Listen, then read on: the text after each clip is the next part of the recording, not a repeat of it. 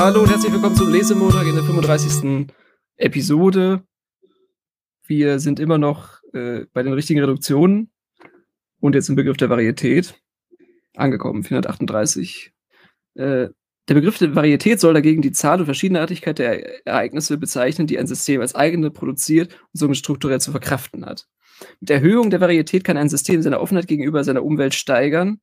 So sind die Sozialwissenschaften viel stärker als die Naturwissenschaften laufenden Veränderungen in ihrem Gegenstandsbereich ausgesetzt, da ihr Gegenstand die Gesellschaft ist, die sozialwissenschaftliche Kommunikation erst ermöglicht und sie Kopplungen aussetzt. Das ändert, wie wir wissen, nichts an der Geschlossenheit der Autopoiesis des Systems, wohl aber an den Möglichkeiten struktureller und operativer Kopplung. Es können dann mehr Ereignisse zugleich Ereignisse in der Umwelt und im System sein. Je turbulenter die Umwelt für das System ist und je stärker das System eigene Ereignisse koinzidenziell mit der Umwelt vorkommen lässt, desto größer kann die Varietät sein. Das wird nichts daran ändern, dass das System weit überwiegend auf Innenkontakte und nicht auf Außenkontakte reagiert und folglich zeitlich im Verhältnis zur Umwelt desintegriert operieren muss. Aber das Resultat einer solchen Öffnung erscheint in der Arbeitssprache des Systems als Notwendigkeit, viele und verschiedenartige Ereignisse zu prozessieren. Wir nennen das Varietät. Anders als in mathematischen Theorien über das Verhältnis von Entropie und Neckentropie soll das Verhältnis von Varietät und Redundanz hier nicht als ein strikt gegenläufiges begriffen sein, es ist also eine empirische Hypothese, wenn wir annehmen, dass mit einer Erhöhung der Varietät des Systems die Überraschung in den Ereignisverkettungen zunimmt, also die Redundanz abnimmt und im Gegenfall umkehrt. Bei einer rasch aufeinanderfolgenden Vielzahl neuer Ereignisse wird es schwieriger werden, Konnektivität herzustellen und von einer Erkenntnis auf eine andere zu schließen. Es wird schwieriger werden zu argumentieren. Empirie, also Erfahrungswissen, dominiert. In dem Maße, als die Quellenkenntnisse zunehmen, treten die Großtheorien der Geschichtswissenschaft zurück. Umgekehrt reduziert ein stark durchsystematisierte Erkenntniszusammenhang, etwa der des dialektischen Materialismus, die Daten, die er verarbeiten kann und damit die Varietät des Systems. Diese empirische Gegenläufigkeit schließt jedoch nicht aus, dass sich theoretische Lösungen finden lassen, die im Vergleich zu anderen sowohl mehr Varietät als auch mehr Redundanz zulassen. Es gibt nicht selten Theorieprojektionen, die Redundanzen so reorganisieren, dass das System seine Varietät vergrößern und nach mehr Gegenständen suchen kann. Ja, das ja. In einer engen Welt wird, das, wird die Unterscheidung von Varietät und Redundanz kaum Bedeutung gewinnen. Im Essenzenkosmos der Tradition ist, das, ist die Zahl der Wesen begrenzt, nur die Vorfälle in der Zeit können neu und überraschend ausfallen. Und, gegen, und im darauf geeichten Denken steht folglich die Unterscheidung von Handlungen, Ereignissen und Arten bzw. Wesenheiten an der Stelle, an der wir von Varietät und Redundanz sprechen.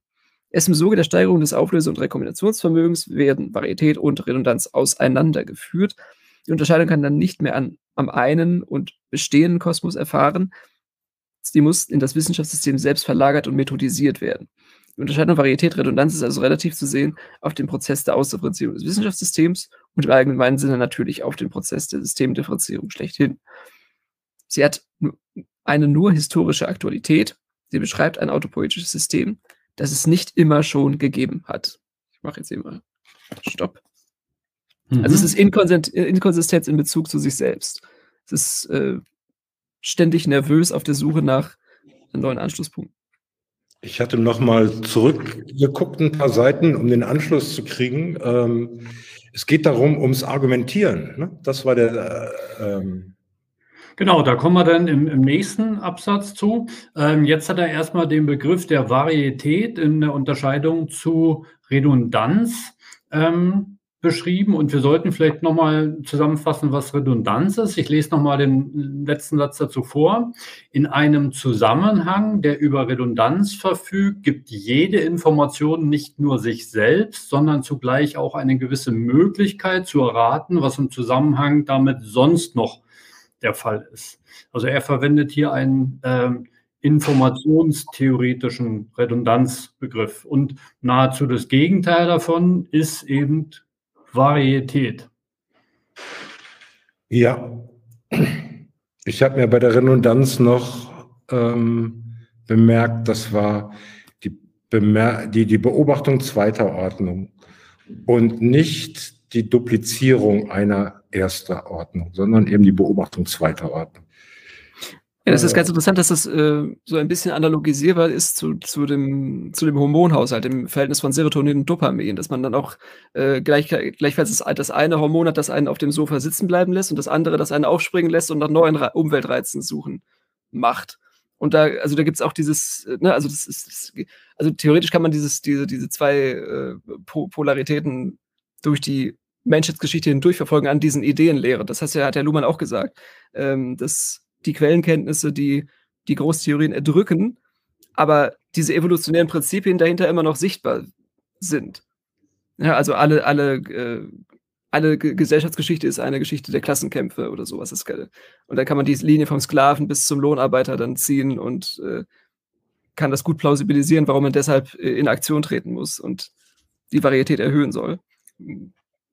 Naja, Varietät, äh, schreibt er ja, ist die Zahl und Verschiedenartigkeit der Ereignisse, die mhm. das Wissenschaftssystem als eigene produziert und somit irgendwie strukturell zu verkraften hat. Das heißt, alles, was man zu einem Gegenstand wissenschaftlich sagen kann. Und interessant finde ich, dass er da den Unterschied zwischen Sozial- und Naturwissenschaften ähm, selbst sieht. Er schreibt, so sind die Sozialwissenschaften viel stärker als die Naturwissenschaften ja. laufenden Veränderungen in ihrem Gegenstandsbereich ausgesetzt, da ihr Gegenstand die Gesellschaft ist, die sozialwissenschaftliche Kommunikation erst ermöglicht und sie Kopplungen aussetzt. Für jemand, der den Naturbegriff ablehnt und eigentlich gar nichts darüber sagen kann. Ja, ja. Es ist immer interessant, dass er bemerkt, dass das irgendwie eine andere Modalität hat, äh, der Gegenstand der Natur als der der Gesellschaft. Ja, und man könnte ja dann davon ausgehen, dass, dass naturwissenschaftliche Technologien dann auf sozialwissenschaftliche Phänomene treffen und dann eben Rückkopplungen auslösen. Also Fernsehen und Radio äh, in gewisser Weise äh, als, als äh, Frequenzwellen und, und als Verbreitungsmedien dann dazu geführt haben, dass neue politische Strömungen schneller, intensiver und äh, andauernder ja, in, in, die Gesellschaft. Ich glaube, er, er, will damit erstmal stark machen, dass man über äh, den Gegenstandsbereich, sagen wir mal, der Politik wissenschaftlich viel mehr und viel sich einander widersprechendere ja. Aussagen wissenschaftlich formulieren kann, als dass man es über den Mond könnte. Das will er damit aussagen. Und das ist mm, fein, fein beobachtet sozusagen. Ja, genau. Und, und dann als Reaktion auf Modernisierungserfahrungen. Das hat ja äh, die Gründungsvätergeneration der Soziologie immer wieder betont. Ja, also Simmel, Weber, Dürkheim und Co. Das ist, dass, dass man mit der, mit der technischen, modernisierten Welt auf Erfahrungsräume stößt, die man nicht mehr mit seinem steinzeitlichen äh, biotischen äh, Mechanismus irgendwie abfedern könnte. Und das ist, das ist eine strukturelle Überforderung und die, und die zeigt, zeigt sich zuerst in, in gesellschaftlichen Zusammenhängen. Die werden dann vermachtet oder äh, sonst wie äh, beeinflusst davon. Mhm. Und das, das, das, geht, das geht ja jetzt hier dann, also er macht ja immer diese Sprünge zwischen äh, biologischer äh, Ausleihe von Begriffen und dann wieder der, der Rückbezug auf seinen, äh, auf seinen Theoriekosmos. Und ja, ich bin hier an der Stelle dann, äh, äh, möchte ich noch dazu sagen, in dem Satz davor schreibt er, der Begriff Varietät soll dagegen die Zahl und Verschiedenartigkeit der Ereignisse bezeichnen, die ein System als eigene produziert und somit strukturell zu verkraften hat. Es ist zwar so wie du gesagt hast, André, in der Politik im Unterschied, sagen wir, zum Mond oder was, ganz klar. Aber trotzdem ist es gegeben aus, äh, also vom System intern gemacht, ne? also ist die Varietät. Genau, ich habe jetzt auch nur vom Wissenschaftssystem gesprochen, also nur über politikwissenschaftliche Aussagen über Politik und eben nur naturwissenschaftliche Aussagen über den Mond. Nicht, was man sonst in der Gesellschaft über den Mond und über Politik noch formulieren mag. Unbedingt, unbedingt. Nee, nee, ich hänge da dran sozusagen, dass nicht der Gegenstand sozusagen das provoziert, sondern die Art und Weise, wie die Wissenschaft, äh, also dass sie den Gegenstand eben so. Ja, für, für Luhmann gibt es den Gegenstand nur in der Beobachtung zweiter Ordnung. Also für, für Luhmann gibt es den Gegenstand nur, wenn man hört, was andere über den Gegenstand sagen. Ja. Und das kann dann, wie er irgendwann später schreiben wird, wie zum Beispiel bei der Mathematik zu sehr stabilen Eigenzuständen führen, bei manchen aber eben auch nicht. Genau, die ja. Varietät.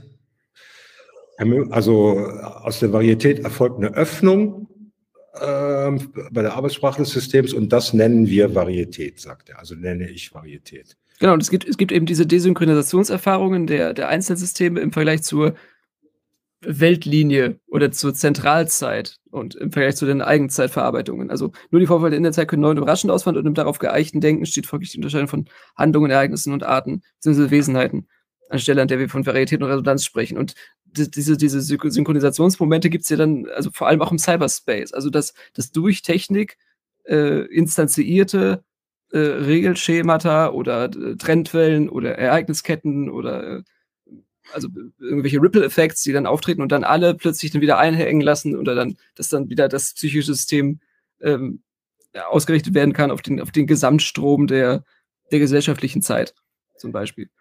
Und das und eben durch Technik immer stärker, also und, und auch quasi magisch. Das hatte ich ja auch schon mal irgendwann im, im Chat erwähnt, äh, wenn man sich ein GPS-System in einem steinzeitlichen Kontext vorstellt. Ja, das ist, äh, das ist, das ist, das, man würde auf den Scheiterhaufen kommen sofort. Also man würde, würde keine Stunde überleben, wenn man etwas von der modernen Technik des, des, äh, der, der 2010er Jahre, 20er Jahre mitbringen würde.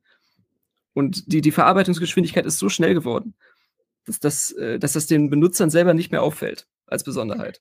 Das naja, also, also grob vorstellen kann man sich das schon, weil du hast es dir ja vorgestellt und du bist nicht auf dem Scheiterhaufen. Oder meinst du, man könnte da, man könnte nicht zurück in der Zeit und in der Steinzeit über GPS-Systeme reden? Nee, weil die Varietät, die wir mitbringen als moderne Menschen, viel zu groß ist. Also in, in jeder Hinsicht ist, ist es in uns eingeschrieben und ja, würde, äh, da ist ja Luhmann ein gutes Gegenbeispiel. Ne? Also der ist ja so jemand, der Varietät maximiert, der, der das richtig öffnet, der immer mal wieder über andere Alternativen nachdenkt, wie denn noch das Problem aussehen könnte, wofür irgendwas in der Gesellschaft die Lösung ist. Ja, aber diese Grundverwunderung, die er damit aufbringt, in diesen tausenden Seiten von Abhandlungen, die dann doch letztlich noch nicht mal der Lehrstuhlinhaber selber äh, wirklich äh, für wahrnimmt und dann konstruktiv weiterentwickelt, das ist, das ist dann schon, also das Gegenbeispiel des Gegenbeispiels, dass, dass, äh, dass operativ damit dann doch nicht so viel anzufangen ist, wenn man eben nicht dieses, diesen heuristischen Spürsinn mitgehen möchte und diese langen Zeiträume äh, interessant findet. Ja, es ist eine Überforderung, ja. Der kann man dann liturgisch entgehen. Genau. Genau, lies mal weiter, Peter. Diejenigen operativen Verfahren, die Redundanz und Varietät ausbalancieren, wollen wir Argumentation nennen. Die Argumentation nutzt dabei eine Gemengelage von schon Bekanntem und Überraschendem. Sie kann zum Beispiel als Anwendung einer Regel auf einen Fall sowohl dem Fall als auch der Regel neue Seiten abgewinnen.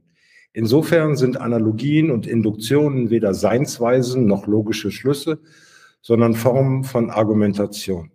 Sie transportieren Vertrautheit und sind doch interessant, weil sie mit jedem Schritt auch ein gewisses Maß an Überraschung, also Information produzieren. Der Einsichtsgewinn durch Argumentation ist durch Redundanz bedingt. Er liegt gerade in der relativ geringen Informativität des Neuen, das den Konsistenzprüfungen des Gedächtnisses nicht außer Kraft setzt. Würde das System eine Totalüberraschung nach der anderen produzieren, wäre das ebenso trivial wie eine stete Wiederholung derselben Aussage.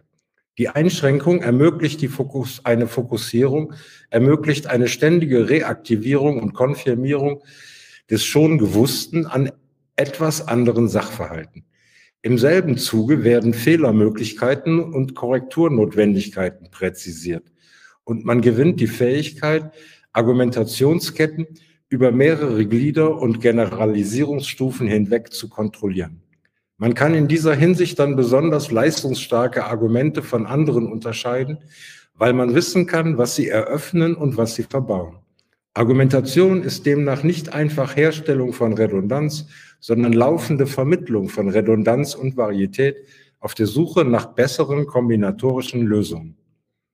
Die Argumente reaktivieren und erzeugen Redundanzen, aber nur im Zusammenhang mit einem Vorgang, den man Rekognoszieren von Varietät nennen könnte. Ihr Problem liegt letztlich, und das unterscheidet sie von der Topic klassischen Stils, nicht im Bewahren und zur Verfügung halten von Redundanz, sondern im Gewinnen besserer kombinatorischer Lösungen. Und wenn Argumentation auf Regeln gebracht und topisch, rhetorisch, dialektisch und diskurstheoretisch methodisiert werden kann, dann im Hinblick auf dieses Problem. Im Unterschied zu den sogenannten hermeneutischen Verfahren steht alle Argumentation unter dem Gesetz der Kommunikabilität, das heißt vor allem der Notwendigkeit der Sequentialisierung. Sie muss Zeit in Anspruch nehmen und dies unter der stark einschränkenden Bedingung, dass nur wenig auf einmal gesagt werden kann und weiteres dann nur nachher oder überhaupt nicht. Das hat weittragende Folgen. Das, was nicht eigens thematisiert werden kann, muss Mitwirkungsmöglichkeiten erhalten. Und je komplexer die Sachverhalte, desto stärker macht sich diese Notwendigkeit geltend. Teils geschieht dies unter Inanspruchnahme von schon vorhandenem Wissen. In der Diskurstheorie von Jürgen Habermas fungiert dieser Aspekt unter der Bezeichnung Lebenswelt. Je komplexer jedoch die Weltlage, desto weniger reicht dies aus. Man kann sich mit Kompartimentalisierung Unterste des unterstellten Wissens helfen, also durch Spezialisierung der Kontexte der Argumentation, etwa auf wissenschaftliche Disziplinen oder Fächer oder Theoriekontexte. Ein ganz anderer Ausweg läuft über die Inanspruchnahme von Autorität im Sinne einer unterstellten Capacity for Reasoned Elaboration. Aus der schmalspurigen Sequentialität aller Kommunikation folgt, dass Autorität sie wie ein notwendiger Schatten begleitet. Jede Aussage prätendiert, dass sie notfalls erläutert werden könnte. In der mündlichen Kommunikation geschieht das aus Anlass von und wird laufend getestet durch Fragen. Bei schriftlichen Darlegungen muss die in Anspruch genommene Autorität dagegen anders suggeriert werden. Vor allem durch den Sprachstil und durch die Darstellung von Umsicht in der Wahl von Themen und Beiträgen, mit der zugleich angedeutet wird, dass man noch mehr sagen könnte als nur dies. Auf diese Weise schafft Schrift Reputation, Namen, Berühmtheiten bis hin zu klassischen Autoren. Und auch dieses Verfahren ist offen für Spezialisierungen, etwa im Sinne einer spezifisch wissenschaftlichen Reputation. Die Ausdifferenzierung eines Wissenschaftssystems macht mithin Autorität keineswegs entbehrlich, sondern im Gegenteil verstärkt notwendig. Nur kann diese Autorität jetzt nicht mehr wissenschaftsextern bezogen, sie muss wissenschaftsintern und über wissenschaftsspezifische Autopoiesis konstituiert werden. Pause oder weiter? Nee, Pause. Pause, Pause.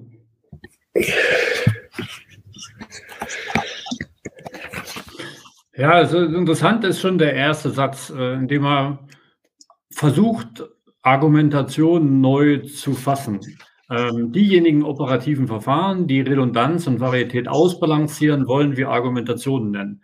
Vor dem Hintergrund einer mittlerweile 2000 Jahre langen Historie in Sachen Argumentation, es gibt die verschiedensten Argumentationstheorien, da spielt Rhetorik und Logik äh, eine Rolle, ist es eigentlich schon interessant, dass über diese Generalisierung, die er da macht, eigentlich nichts gewonnen wird.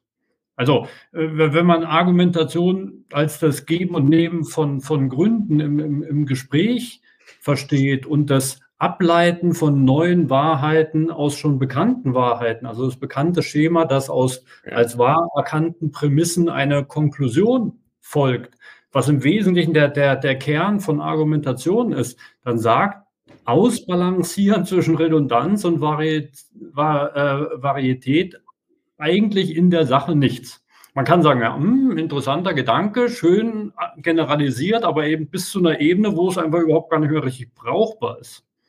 Naja, also ich finde das wiederum relativ elegant, weil er hier jetzt ähm, zusammenführt, Redundanz, Varietät ne, wieso habe ich das vorher gemacht? Und er sagt, das Arbeiten damit, das nenne ich Argumentation. Und dann beschreibt er danach, wie das sich für ihn darstellt, dass ich eben mit den Redundanzen gut arbeiten kann, ja, an Verstandenes anknüpfen kann und damit dann Neues immer gut einführen kann.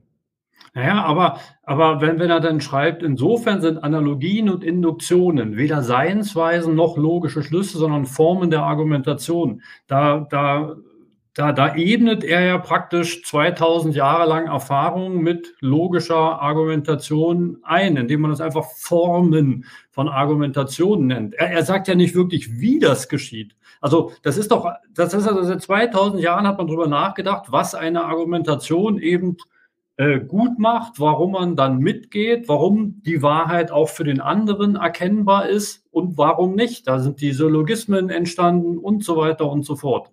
Und das einfach nur mit Ausbalancieren von einerseits Redundanz, andererseits Varietät ja, zu schreiben, ja, ist bestimmt ja. richtig und generalisierend, aber. Ja, es ist eher, eher, ich würde sagen, das verbaut ihm selber eigentlich äh, den, den Form-Medium-Vorteil, den er eigentlich ausspielen wollte.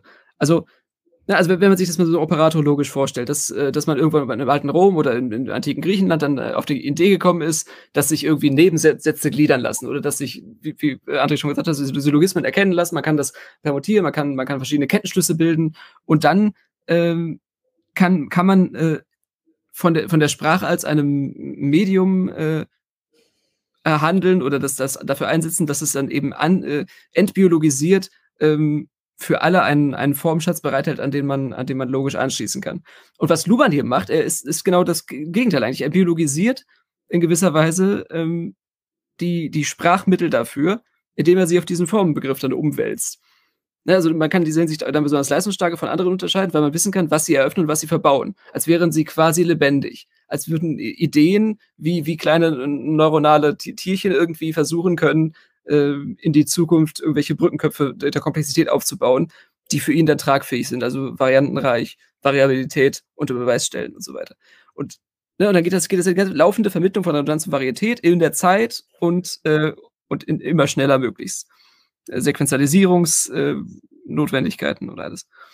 Dann hätte sich da besser wieder ein neues Wort ausgedacht, wenn das Nee, nee also ich, ich glaube, er, er, er, kennt das ja. Also er, ja, er weiß, was Argumentation ist. Der ist ja nicht blöd, aber er will das eben aus Sicht der Gesellschaft, aus Sicht des Wissenschaftssystems nochmal generalisieren. So, aber in einer, in einer philosophischen Debatte gewinnst ja. du mit diesem Ausbalancieren Begriff irgendwie kein Land. Da sagen alle, ja, nun, ist noch ein schöner Satz formuliert, aber was soll es denn eigentlich? Wie ja. geht es denn genau? Und das ist ein bisschen schade. Und ich glaube auch, dass er mit dieser also mit dieser Definition von Argumentation als Unterscheidung oder Ausbalancierung von Redundanz und Varietät auch nicht mehr viel anfangen wird. Also für eine funktional differenzierte Gesellschaft unter Gesellschaftstheorie nicht kriegsentscheidend. Das ist wieder so eine, so, so, so, so eine Luhmannsche Kür, die er hier einbringt und sagt, ah, spitz formuliert, wenn man jetzt nochmal drüber nachdenkt, könnte man auch das aufschreiben. Ja, kann man, aber was ne, soll. Nee, also ich würde sogar sagen, es ist,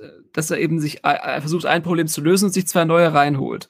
Also ich lese es mir kurz nochmal vor. Im Unterschied zu den sogenannten hermeneutischen Verfahren steht alle Argumentation unter dem Gesetz der Kommunikabilität, das heißt vor allem die Notwendigkeit der Sequenzialisierung. Also äh, er, er will von diesem äh, Begründungsanspruch, das hatten wir in den letzten Folgen immer mal wieder mal gesehen, von will er runter und holt sich dann aber eine Satzung rein, äh, die dann Zeit in Anspruch nimmt, als wäre Zeit ein anderes Medium. Als wäre Zeit etwas, was man sich im Regal herausholen könnte und dann äh, das System einverleiben darf.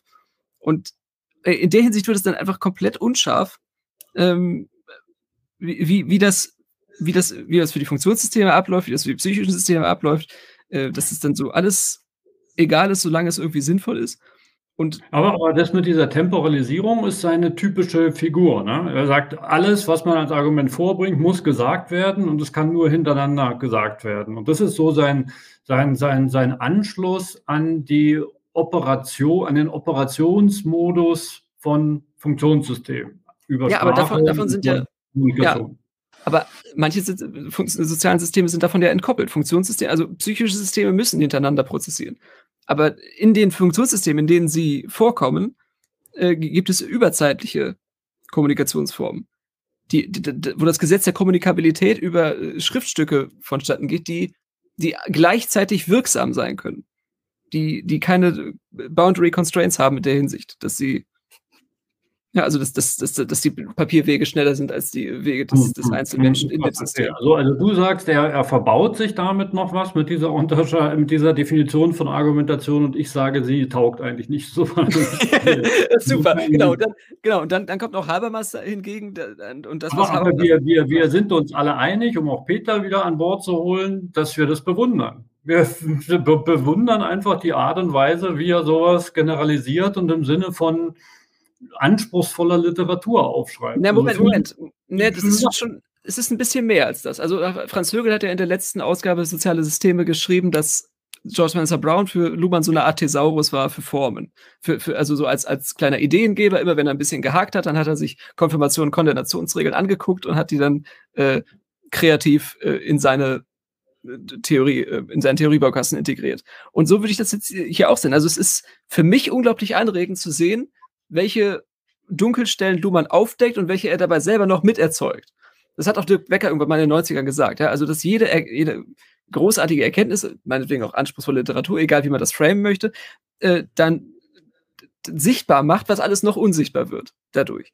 Ne, wenn, wenn man diese und nicht jede Entsche Entscheidung trifft und dann, äh, dann sieht man eben erst die Untiefen, die Alternativen zum Begriff der Argumentation dann auch, auch wieder aufmachen mit Redundanz und Varietät.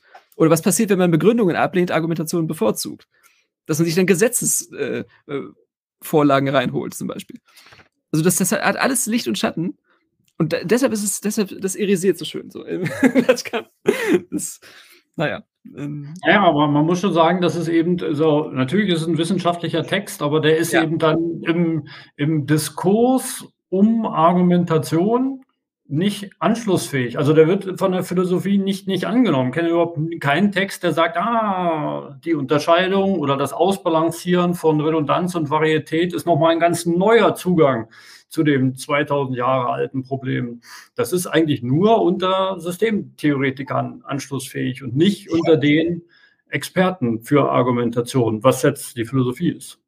Ja gut, aber bei, bei Kantor könnte man das ähnliches sagen, dass er von der Philosophie eher so ein bisschen verschmäht wird, obwohl er wohl an sie angeschlossen hat und dann von der Mathematik äh, aufgenommen wurde und dann, dann immer so herumgereicht wird als, als äh, Theoriewarenlager oder so. Also, oder dass, dass, die, dass die solche Grundschriften, wie Luhmann ja immer, ne, er hat ja immer diesen, dieses Pathos, das, das ist immer nur der erste Aufschlag in diese Richtung äh, selbstreferenzieller Theoriesysteme und dass er dann auch hinter dem, hinter dem Schirm dann ganz viel äh, Kreativität weil du, ist. Weil du vorhin Lebenswelt gesagt hattest, wo ja. er da auf den Habermas kommt, fand ich die Fußnote dazu ganz interessant. Also der Text heißt in Anspruchnahme von äh, schon vorhandenem Wissen. Äh, ja. Stichpunkt Redundanz. In der Diskurstheorie von Habermas fungiert dieser Aspekt unter der Bezeichnung Lebenswelt. Dass dies nicht mehr der Begriff Husserls ist, also Lebenswelt, ist auch Habermas klar. Dass der Lebenswelt pauschal Konzentriertheit unterstellt wird, ist dagegen nicht zu rechtfertigen. Die oben im Text skizzierten Bedenken kommen noch hinzu. Ja. Ja, das ist ja das mit dieser intersubjektiven äh, kantischen äh, Normativität, an, an, der ja auch Max Adler dann schon gescheitert ist, kläglich. Ja, dass, dass, man, dass man immer, immer glaubt, es gibt so irgendwo einen, einen Sitz der Vernunft im, im präfrontalen Kortex oder sonst wo, der, der so die größten äh, Boshaftigkeiten der Menschenseele und seiner Kommunikationsform dann abmildern äh, könnte.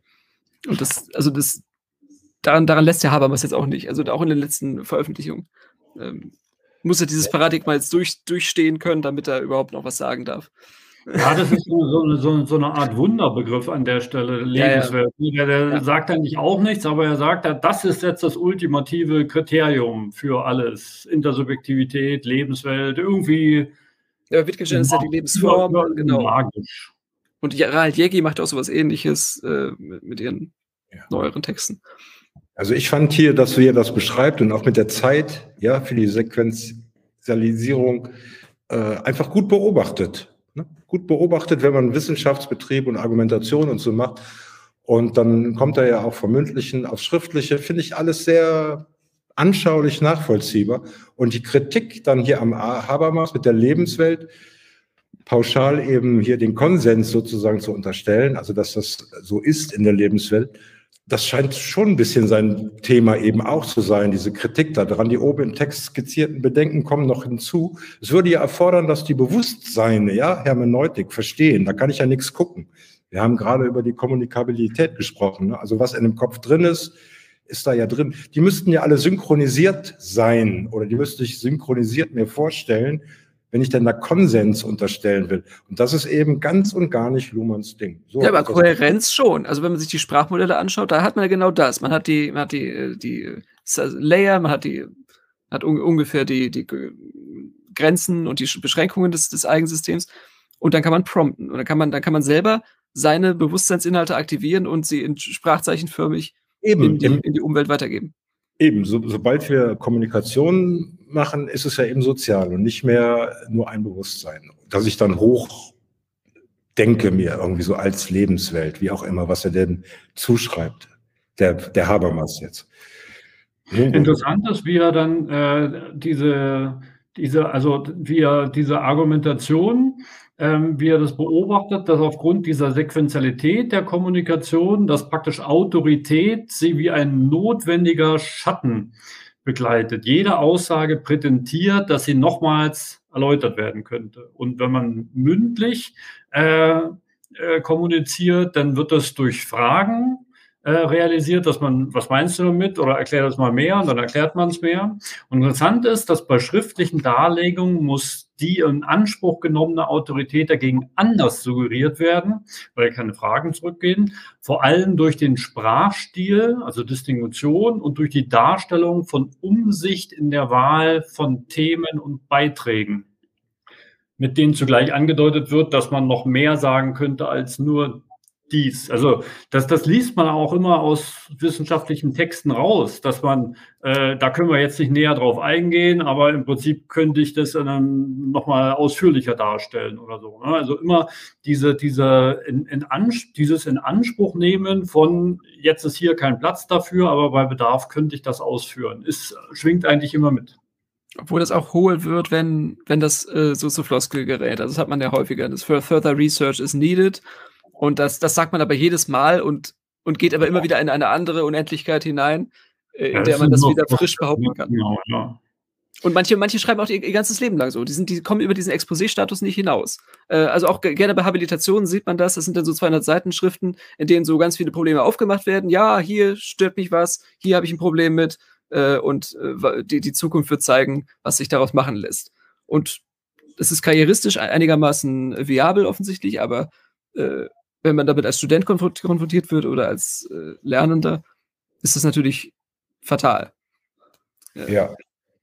Also das kommt später auch noch, ne? dass, dass, äh, dass eben diese Langtexte, die Luhmann da im, im Jahrestakt raushaut, dass die viel, viel mehr Norm als Abweichung hätten sein sollen. Ähm, Aber für mich hat man da an, an, anstatt von Autorität auch äh, so sagen können, äh, dass, das, dass ich dem erstmal folge sozusagen auf Kredit ne?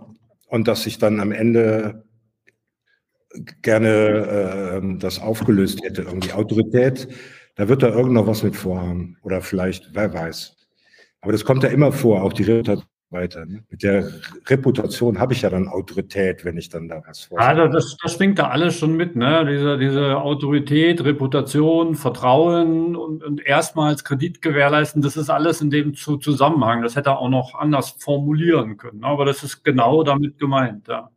Und wichtig ist, ja. ja die, die, die Autorität kann nicht mehr wissenschaftsextern bezogen werden, sondern weil es ja jetzt ein System ist, ne, nur wissenschaftsintern. Das ist eben noch wichtig. Ja, womit auch nochmal eine Habermas-Kritik formuliert worden ist, der sich ja dann zum Nationalintellektuellen hat erklären lassen. Von der Politik ja. und nicht von der Wissenschaft. In der Wissenschaft war er schon immer viel, viel umstrittener als äh, eben als Stehaufmännchen für politische Reden und sowas. Ne. Aber Gut, das lesen wir weiter. Auch die Einschätzung der Funktion von Logik in Argumentationszusammenhängen ändert sich, wenn man, wozu gerade die Logik zwingt, die Idee einer stichhaltigen Begründung aufgeben muss. Jetzt kommt wieder was zum Lachen. Nach Gödel muss die Logik einen neuen Job suchen. Und dieser könnte in der Aufgabe lesen, den semantischen Raum für eine Wahrheitsprüfung zu erweitern. Die Logik transportiert Irritationen, sie dient der Wissenschaft, wie in ähnlicher Weise auch dem Recht, als Knochengerüst für schwache Nerven. Korrekturnotwendigkeiten treten nicht nur dort auf, wo sie zunächst anfallen, sondern werden über Logik auch an andere Systemstellen geleitet. Und zugleich dient die Form der Logik dazu, viele Stellen des Systems von solchen Zumutungen zu entlasten, weil sie dort nicht logisch erzwungen werden können. Logik, so verstanden, garantiert die Ultrastabilität nach Ashby des Systems, indem sie sicherstellt, dass nicht etwa bei einer Änderung gleich alles geändert werden muss. Man sieht auf diese Weise auch, dass und warum die Logik kein widerspruchsfrei geschlossenes logisches System sein darf. Selbst wenn sie dies leisten könnte, würde man es nicht zulassen dürfen. Und zwar aus Gründen, die anhand systemtheoretischer Analysen verdeutlicht werden können. Ein besonderer Fall der Argumentation schließlich verdient besondere Erwähnung. Man nennt ihn, Hartmut zuhören, Erklärung.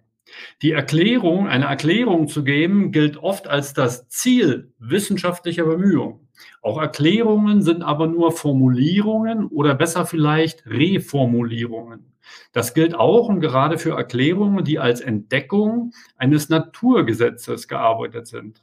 Auch hierbei handelt es sich um eine Formulierung, die zugleich angibt, welche Beobachtungen mit ihr inkonsistent seien und sie zur Reformulierung verpflichten würden. Naturgesetze sind mit anderen Worten selbst Verpflichtungen der Wissenschaft zur Reformulierung für den Fall, dass Punkt, Punkt, Punkt. Sie gelten ebenso wie Rechtsgesetze nur bis auf weiteres, also nur durch Einbau eines Zeitmomentes in die Validität. Sie gelten, weil bisher noch kein Anlass vorliegt, sie zu ändern. Und bis auf weiteres kann man sie dann auch in weiteren Argumentationen als geltend behandeln und zur Begründung verwenden. Insgesamt machen diese Überlegungen deutlich, dass die Argumentation immer etwas verschweigt. Zugleich aber auch, dass es wenig Sinn hat, ganz undifferenziert nach dem zu fragen, was durch Verschweigen der Kommunikation entzogen, mindestens versuchsweise entzogen wird. Es mag sich um die Möglichkeit handeln, den Schlussstein der Theorie herauszubrechen oder um die jeweils andere Seite der Unterscheidungen, die man benutzt, um etwas Bestimmtes zu bezeichnen. Zumeist, weil das als problematisch und dissensfähig angesehen wird. Zur anderen Seite der Wahl eines Themas gehören alle anderen Themen, über die man auch hätte kommunizieren können. Aber natürlich im engeren Sinne auch die anderen Seiten der Unterscheidungen, die das gewählte Thema spezifizieren. Immer zwingt das Unterscheiden dazu, von der einen und nicht von der anderen Seite der Unterscheidung auszugehen. Aber dabei bleibt nicht nur die andere Seite unbezeichnet, sondern auch die Unterscheidung selbst, also der Beobachter selbst, also die Welt. Diese Bedingung kann keine Argumentation aufheben. Deshalb hat es keinen Sinn zu versuchen, sie kritisch in die Argumentation einzubeziehen. Aber damit ist es nicht ausgeschlossen, auf die andere Seite der jeweils benutzten Unterscheidung überzuwechseln und oder eine andere Unterscheidung als diejenige zu bezeichnen, die einer Argumentation zugrunde gelegt werden sollte. Zum Beispiel nicht Subjekt und Objekt, sondern System und Umwelt. Vielleicht mal bis hier. Das ist eine Wiederholung, das hatten wir schon mit der Reformulierung, glaube ich. Ne? Das ist, da ist er an der Stelle zweimal dann vorbeigekommen. Richtig, Reformulierung, Erklärung, das ist ein alter, alter Hut, sozusagen. Äh, ein bisschen was muss man zu, zu dieser Logik sagen, was er jetzt da ja. einführt. Also das, jeder Satz mit, mit Gödel ist falsch, den er formuliert. So auch dieser wieder, aber gut, können wir drüber weglesen. Nur dann wird es interessanter. Man sieht auf diese Weise aus, dass und warum die Logik kein widerspruchsfrei geschlossenes logisches System sein darf. Und das ist der Witz. Also er hat den Gödel so missverstanden, dass die Logik das nicht ist. Aber das ja, kann man so gar nicht sagen, weil es nämlich widerspruchsfreie und vollständige logische Systeme gibt. Und es gibt eben welche, die eben arithmetisiert sind, die das nicht sind. Und insofern ist das eine Sache, da schießt er sich jetzt hier ein bisschen ins Knie weil er sagt, selbst wenn sie dies leisten könnte, was sie wirklich kann, selbst wenn sie das leisten könnte, würde man es nicht zulassen dürfen, und zwar aus Gründen, die anhand systemtheoretischer Analysen verdeutlicht werden können. Also die Systemtheorie sagt, das ist erstens nicht so und wenn das so wäre, dürfte man es nicht zulassen, weil die Systemtheorie das sagt. Da es aber so ist und da man es außerdem auch noch zulässt, bleibt natürlich die Rückfrage, ja, was ist denn jetzt in diesem Punkt mit der Validität der Systemtheorie? Ja, also das ist, das ist fatal. Zack ins Knie geschossen. Ja, ja, vor allem, weil das eben diese Lebendigkeit priorisiert. Das hatte ich ja immer schon mal gesagt, diese, diese Unterscheidung, also diese Durchbiologisierung, der, der, der, alles, was da ist, alles, was Welt ist, als Letztbegriff, alles, was sein darf oder ist. Wir gehen davon aus, dass es etwas gibt. Es gibt einen, äh, einen, einen äh, Allquantor in der Hinsicht dann, der aber immer nur auf Systemlogiken äh, dann rückbezogen wird. Und überall, wo man logisches System dran schreibt, müsste eigentlich immer die Eigenlogik äh, markiert werden. Und man darf aber nicht im Sinne der Eigenlogik, im Sinne seines eigenen biologischen Funktionierens äh, Aussagen machen über Gesamtumweltphänomene. Das, das ist völlig wahnsinnig eigentlich. Äh, also das, das, das Argument geht vorne und hinten nicht auf. Also das, das ist. Mich das, hat erinnert an die, an die Stelle, wo wir zuletzt Logik hatten, meiner Ansicht nach. Das war mit dem Paradox wo er dann eben meinte, ich fasse das jetzt so für mich zusammen, das bitte nicht zu verwechseln, dass ein Paradox notwendigerweise einen logischen Widerspruch immer oder einen logischen Widerspruch darstellt. Und wenn ich dann versuche, ein Paradox zu bearbeiten, also entfalten möchte ich jetzt gerade nicht sagen, mit Hilfe von Logik komme ich halt immer dazu, dass das nicht funktioniert. Und so habe ich das hier verstanden. Ja, aber, aber Moment, aber ist das nicht einfach nur eine, eine Verdopplung des, des Anfangsproblems von Leben schlechthin? Also wenn, wenn man sagt, das, äh, das Mysterium des Lebendigseins, äh, also warum ist eine Zelle, warum macht die Zelle Zellensachen? Ist das irgendwie ein, ein Unfall gewesen vor Milliarden Jahren, der, der, ist, der aus, aus Molek Einzelmolekülen irgendwie ein Supermolekül hat werden lassen, das sich irgendwie selbst replizieren kann? Und Entropie erzeugt. Und dass ja. das plötzlich hochgerechnet wird auf eine Gesellschaftstheorie, die eben das als ihren Vorteil ausweist. Ja, also systemtheoretische Analysen können zeigen, dass die allgemeine Logik Quatsch ist, weil die Systemlogik äh, ihr eigenes Entstehen können nicht äh, begründen kann. Das ist der Fußnote 121. Ja, die Gründe liegen im Offenhalten der Unbegründbarkeit als Bedingung der Schließung des Systems. Ja, aber, aber die Welt besteht eben nicht nur aus biologischen Systemen. Und auch nicht nur aus autopoetischen Systemen. Und es mag sein, dass es für den Raum der Kommunikation gilt, aber für den Raum der Sprache zum Beispiel, das hatten wir gerade, hatte ich gerade schon mal angedeutet, ist das zum Beispiel schon hoch fragwürdig, wenn man sich diese neue. Ja, das ist ja eigentlich das wirklich Bewundernswerte ja. an dieser Luhmannschen Logik. Ne? Also indem er, also deswegen ist Wissenschaft der Gesellschaft auch so ein, ein, ein tolles ja. Werk für Liebhaber zu lesen. Ne? Dass man sieht, wenn er, wenn er das, was er für seine Gesellschaftstheorie voraussetzt, auf andere Wissenschaften generalisiert, Schiffbruch erleidet, dass aber, wenn dann andere die jetzt mal die Vorgehensweise der Naturwissenschaften auf Gesellschaft anwenden wollen, wie zum Beispiel Hartmut Esser und das alles berechnen wollen, die noch viel größeren Schiffbruch in der Gesellschaft erleiden. Also das ist ja das Problem. Also, also das, das, das Phänomen, dass der Luhmann zu einer Theorie der Gesellschaft kommt, die, die eigentlich die Phänomene sehr, sehr gut beschreiben kann, obwohl sie eben auf Annahmen beruht, die nicht für die ganze Wissenschaft generalisiert werden können. Und gerade die Leute, die sagen, ja, wir müssen aber die Gesellschaft nach den bewährten naturwissenschaftlichen Methoden beschreiben, dass die Modelle präsentieren, die nun wirklich, also also die, die nun wirklich abstinken gegenüber der, der Luhmannschen Gesellschaftstheorie. Die können immer nur Teilbereiche ja. relativ gut prognostizieren und das auch evident nach, äh, mit Evidenz nachweisen, aber eine Theorie der Gesellschaft können sie eben nicht produzieren. Und das ist das Faszinierende, dass er ja. für den Bereich der Soziologie, also für die Theorie der Gesellschaft mit diesen in Anführungszeichen äh, falschen oder nicht generalisierbaren Grundannahmen eigentlich eine sehr gute Theorie auf, aufstellen kann. Das ist das äh, Faszinierende. Ja, seine Betriebspolität macht ihn eben so produktiv. Ne, das, ist, das ist eigentlich der Grund für diese äh, Hyperproduktivität und die, die eben alles unter dieses, diesen riesigen Umbrella-Term des Systems fassen lassen kann. Ja, ganz und, genau. Äh, Vor allen Dingen, ich meine, da wäre Beschränkung besser gewesen. Wenn er sagen würde, ja gut, zur Naturwissenschaft kann ich nicht viel sagen, ich konzentriere mich auf Soziologie, was er ja eigentlich immer wieder sagt und, und dann diese ganzen Schwachsinnssätze mit, mit Gödel und was wir noch alles lesen müssen zur Quantenphysik einfach weglassen würde, dann, dann würde man gar keine, gar keine Angriffspunkte haben. Ja, ja, genau, das ist das Einfallstor. Das hat er auch äh, auf genau. irgendeiner Karteikarte mal festgehalten, dass, dass er das, er möchte das so transparent wie möglich machen, was die äh, Beschränkungen dieser, dieser Operationswege dann wirklich bedeutet, im, im letztgültigen Fall, ja, in diesem Endgegner-Wissenschaftssystem. Also das ist auch das längste Buch zu den Funktionssystemen. Ich glaube, das zum Rechtssystem hat auch 600 Seiten, das Kunst hatte ja 500. Das zur Wirtschaft hatte nur 350, das war sehr kurz.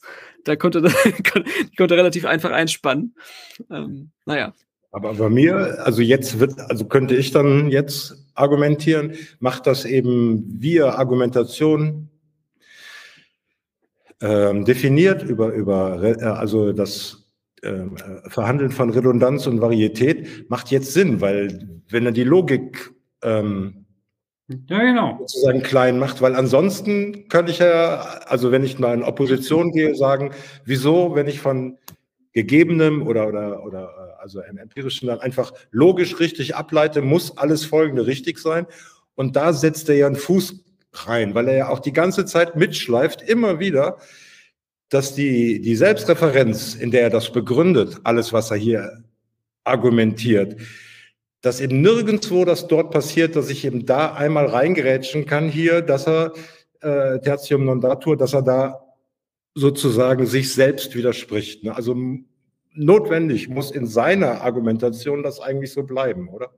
Genau, mit der Begründung, dass das eine hochwertigere äh, Sichtweise auf die Phänomene ist. Also eine, zwei, ja. eine mehr als zweiwertige. Das ja, ist ja der ganze, ganze Stick. Das ist schon, das ist schon so, so, so der Kern seiner Argumentation, dass er jedwede Erdung rausnehmen will. Also die Erdung über Begründungen und immer wieder Begründungen der Begründungen und die Erdung über irgendeine Realität, über irgendwelche Naturgesetze oder irgendwelche logischen Gesetze. Diese Dinge will er alle ab, ab, ablegen und will sagen, dass wiedereintrittsfähige Unterscheidungen, also Reflexivität, was ja auch die Philosophie für sich so entdeckt hat, der Schlüssel ist, um Gesellschaftswissenschaft zu machen. Und da kann man, kann man ja mitgehen. Problematisch ist so ein bisschen, dass, äh, dass dadurch, dass er das generalisiert auf andere äh, Wissenschaften, seine Methode, dass dann die Soziologen, die jetzt eben eher naturwissenschaftlich methodisch orientiert sind, das viel leichter ablehnen können, indem die sagen, ja, so ein Quatsch, was er hier sagt, so mit Popper und so ist alles genau das Gegenteil. Und deswegen nehmen wir seine andere Gesellschaftstheorie auch nicht für voll. Weil der Mann spinnt ja schon bei den Grundlagen, bei den wissenschaftlichen Grundlagen sozusagen. Das ist äh, eigentlich ein bisschen schade. Also da er, hätte er einfach weniger dazu schreiben sollen zur Naturwissenschaft. Mhm. So, wer, wer ist dran? Bin ich dran? Ja wo waren wir? Waren wir bei Kehren? Äh, ja, kehren wir nun nach dieser Rede über das Schweigen zu unserer Argumentation zurück.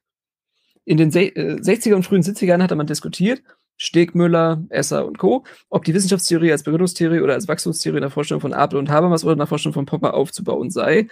Der Gegensatz war offen oder verdeckt, normativ konzipiert. Die Unterscheidung von Varietät oder Redundanz mit dem Verständnis, dass der eine Begriff nur in Bezug auf den anderen Sinn hat, also nur als Moment eine Unterscheidung benutzt werden kann, setzt an die Stelle dieser Kontroverse. Setzt sich an die Stelle dieser Kontroverse. Man kann dann rekonstruieren, dass den Begründungstheoretikern wahrscheinlich eher an Redundanz, den Wachstumstheoretikern wahrscheinlich eher an Varietät gelegen war. Aber beides mit nochmals einschränkenden Konditionierungen, die dann in die Kontroverse führten. Ersetzt man diese Kontroverse durch die Unterscheidung von Varietät und Redundanz und durch den darauf bezogenen Begriff der Argumentation, dann wird aus, dann wird das Corpus Mysticum der vernünftigen Wesen in der Theorie ebenso entbehrlich wie die Annahme einer historisch gegebenen Fortschrittsdynamik und an die Stelle tritt die Annahme einer gesellschaftlichen Evolution, die Strukturen aufbaut und variiert und damit gelegentlich, aber nicht zwangsläufig, die im System organisierbare Komplexität vergrößert. Das Wissenschaftssystem ist ein ausdifferenzierter Teil dieser Evolution, der unter eigenen Strukturen eine eigene Autopoiesis erreicht. Wenn man diesen Sachverhalt beobachten, kann man immer noch Verständnis, Moment, habe ich jetzt einen Aufkleber? Dafür aufbringen, dass Wissenschaftler meinen, dem Fortschritt der Wissenschaft zu dienen und der Vernunft, wenn nicht mit Referenz, so doch mit Reverenz zu begegnen. Sobald aber die Wissenschaft selbst zum Gegenstand der Beobachtung wird, müssen auch diese Arbeitsmethoden der Wissenschaft beobachtet werden können. Und das kann nicht mit deren eigenen Begriffen geschehen, wenn ein weiterer Erkenntnisgewinn dabei herausspringen soll. Sonst wird's, dann wird's wirklich Literatur, dann wird's wirklich poetisch. Was die Wissenschaftstheorie für die Wissenschaft ausmacht, gilt ausschließlich auch für sie selbst. Auch für sie gibt es zumindest bei hohen Ansprüchen an Komplexität keine Begründung in fraglos sicheren Gründen. Auch die Wissenschaftstheorie ist zirkulär gebaut. Sie benutzt den äh, Dialelus, das kreisende Argument, kommt damit aber nicht zur Skepsis, sondern zu einer neuen Art Funktionstransparenz für deduktiv nicht zu begründende Schritte. Für das Einsetzen von Formen der Endparadoxierung, Enttautologisierung, Asymmetrisierung, Dependenzunterbrechung. Im hier vorgestellten Theoriearrangement dient die Unterscheidung von Code und Programm, also die Unterscheidung der Wahrheitswerte der Autopoiesis dieses Systems definieren, von den richtigen Reduktionen, die als auswechselbare Fun Programme fungieren, dieser Funktion. Als Ersatz für Begründungen dient uns mithin eine Unterscheidung. Und Wissenschaftstheorie wäre dann Selbstbeobachtung des Wissenschaftssystems mit Hilfe dieser Unterscheidung oder mit Hilfe einer anderen Unterscheidung, die aber dann in Bezug auf genau dieses Problem funktional äquivalent sein müsste. Ah, ich lese noch den. Soll ich stoppen? Nee, nee, Abschnitt, Absatz ist heilig. Ab, Abschnittswechsel ist heilig. Haben wir aber auch schon mal äh, entheiligt. Ja, ja. Geschändet. Ja, aber das, das jetzt sehen, sehen wir, warum dieser Vorbau notwendig war gerade. Der zwei Absätze. Ja. Ja, aber äh, was, was sehen wir denn da? Ja, dass, dass für ihn das alles unter diesem Rubrum der äh, Substituierbarkeit handhabbar gemacht wird. Also das, das ist, es gibt keine starren Begriffe für ihn. Es gibt keine äh, Setzungen, keine, keine Corpora, keine, keine immer ansprechbaren äh, Artefakte, die man dann naja. mit sich herumschleppt. Ja, hast du unbedingt recht. Ich will da gar nicht widersprechen. Nein, aber wenn, wenn du schon fragst, wie so ein Lehrer in der Schule, André, dann würde ich sagen, hier wird dann eben, hier macht, also eigentlich grenzt er sich ganz stark ab von den bisherigen Wissenschaftstheorien und sagt, so kann das gar nichts werden. Ne? Und er macht nochmal so ein Argument stark, ne, dass wenn diese Theorie eben etwas leisten können soll, die Systemtheorie, hier genau der Gegenstand Wissenschaft dann die Probe aufs Exempel ist, ob es gelingt. Ne? Und er behauptet oder sagt ja und verlangt von seiner Systemtheorie, dass sie sich ja eben auch selbst in den Blick nehmen können muss. Und alles, was es da bisher gibt, wischt er schnell weg und kommt eben dazu, wieder zu der Selbstbezüglichkeit, ja, zu der Differenz. Kehren wir nun das Schweigen um. Ersetzt man diese Kontroverse durch die Unterscheidung von Varietät und Redundanz und so weiter und der Argumentation. Auch der Wissenschaftstheorie ist zirkulär gebaut. Sie benutzt den Dialellus. Das kreisende Argument kommt aber nicht zur Skepsis, sondern zu einer neuen Art Funktionstransparenz für deduktiv nicht zu begründende Schritte, für das Einsetzen von Formen und so weiter. Im hier vorgestellten Theoriearrangement dient die Unterscheidung und so weiter. Das ist ja das ihm Wichtige, glaube ich, was er hier zeigen will. Ja, genau. Er, er vergleicht es mit äh, der Wissenschaftstheorie als Begründungstheorie oder als Wachstumstheorie. Und, und von beiden Vorstellungen will er sich damit abgrenzen. Begründungstheorie kann ich mir was vorstellen, aber was war jetzt nochmal Wachstumstheorie als Wissenschaftstheorie? Äh, Vor allem der, der, der Fußnotenhinweis. Was meint denn Anmerkung 1? Meint das Anmerkung 1 von dem Kapitel äh, der, der Fußnoten selber oder wie, wie weit muss man da jetzt zurückgehen bis zur Popper-Analyse? Das hatten wir ja ganz am Anfang, das kann, kann ich mich noch daran erinnern. Ähm, aber der fängt ja die Zählung immer wieder neu an.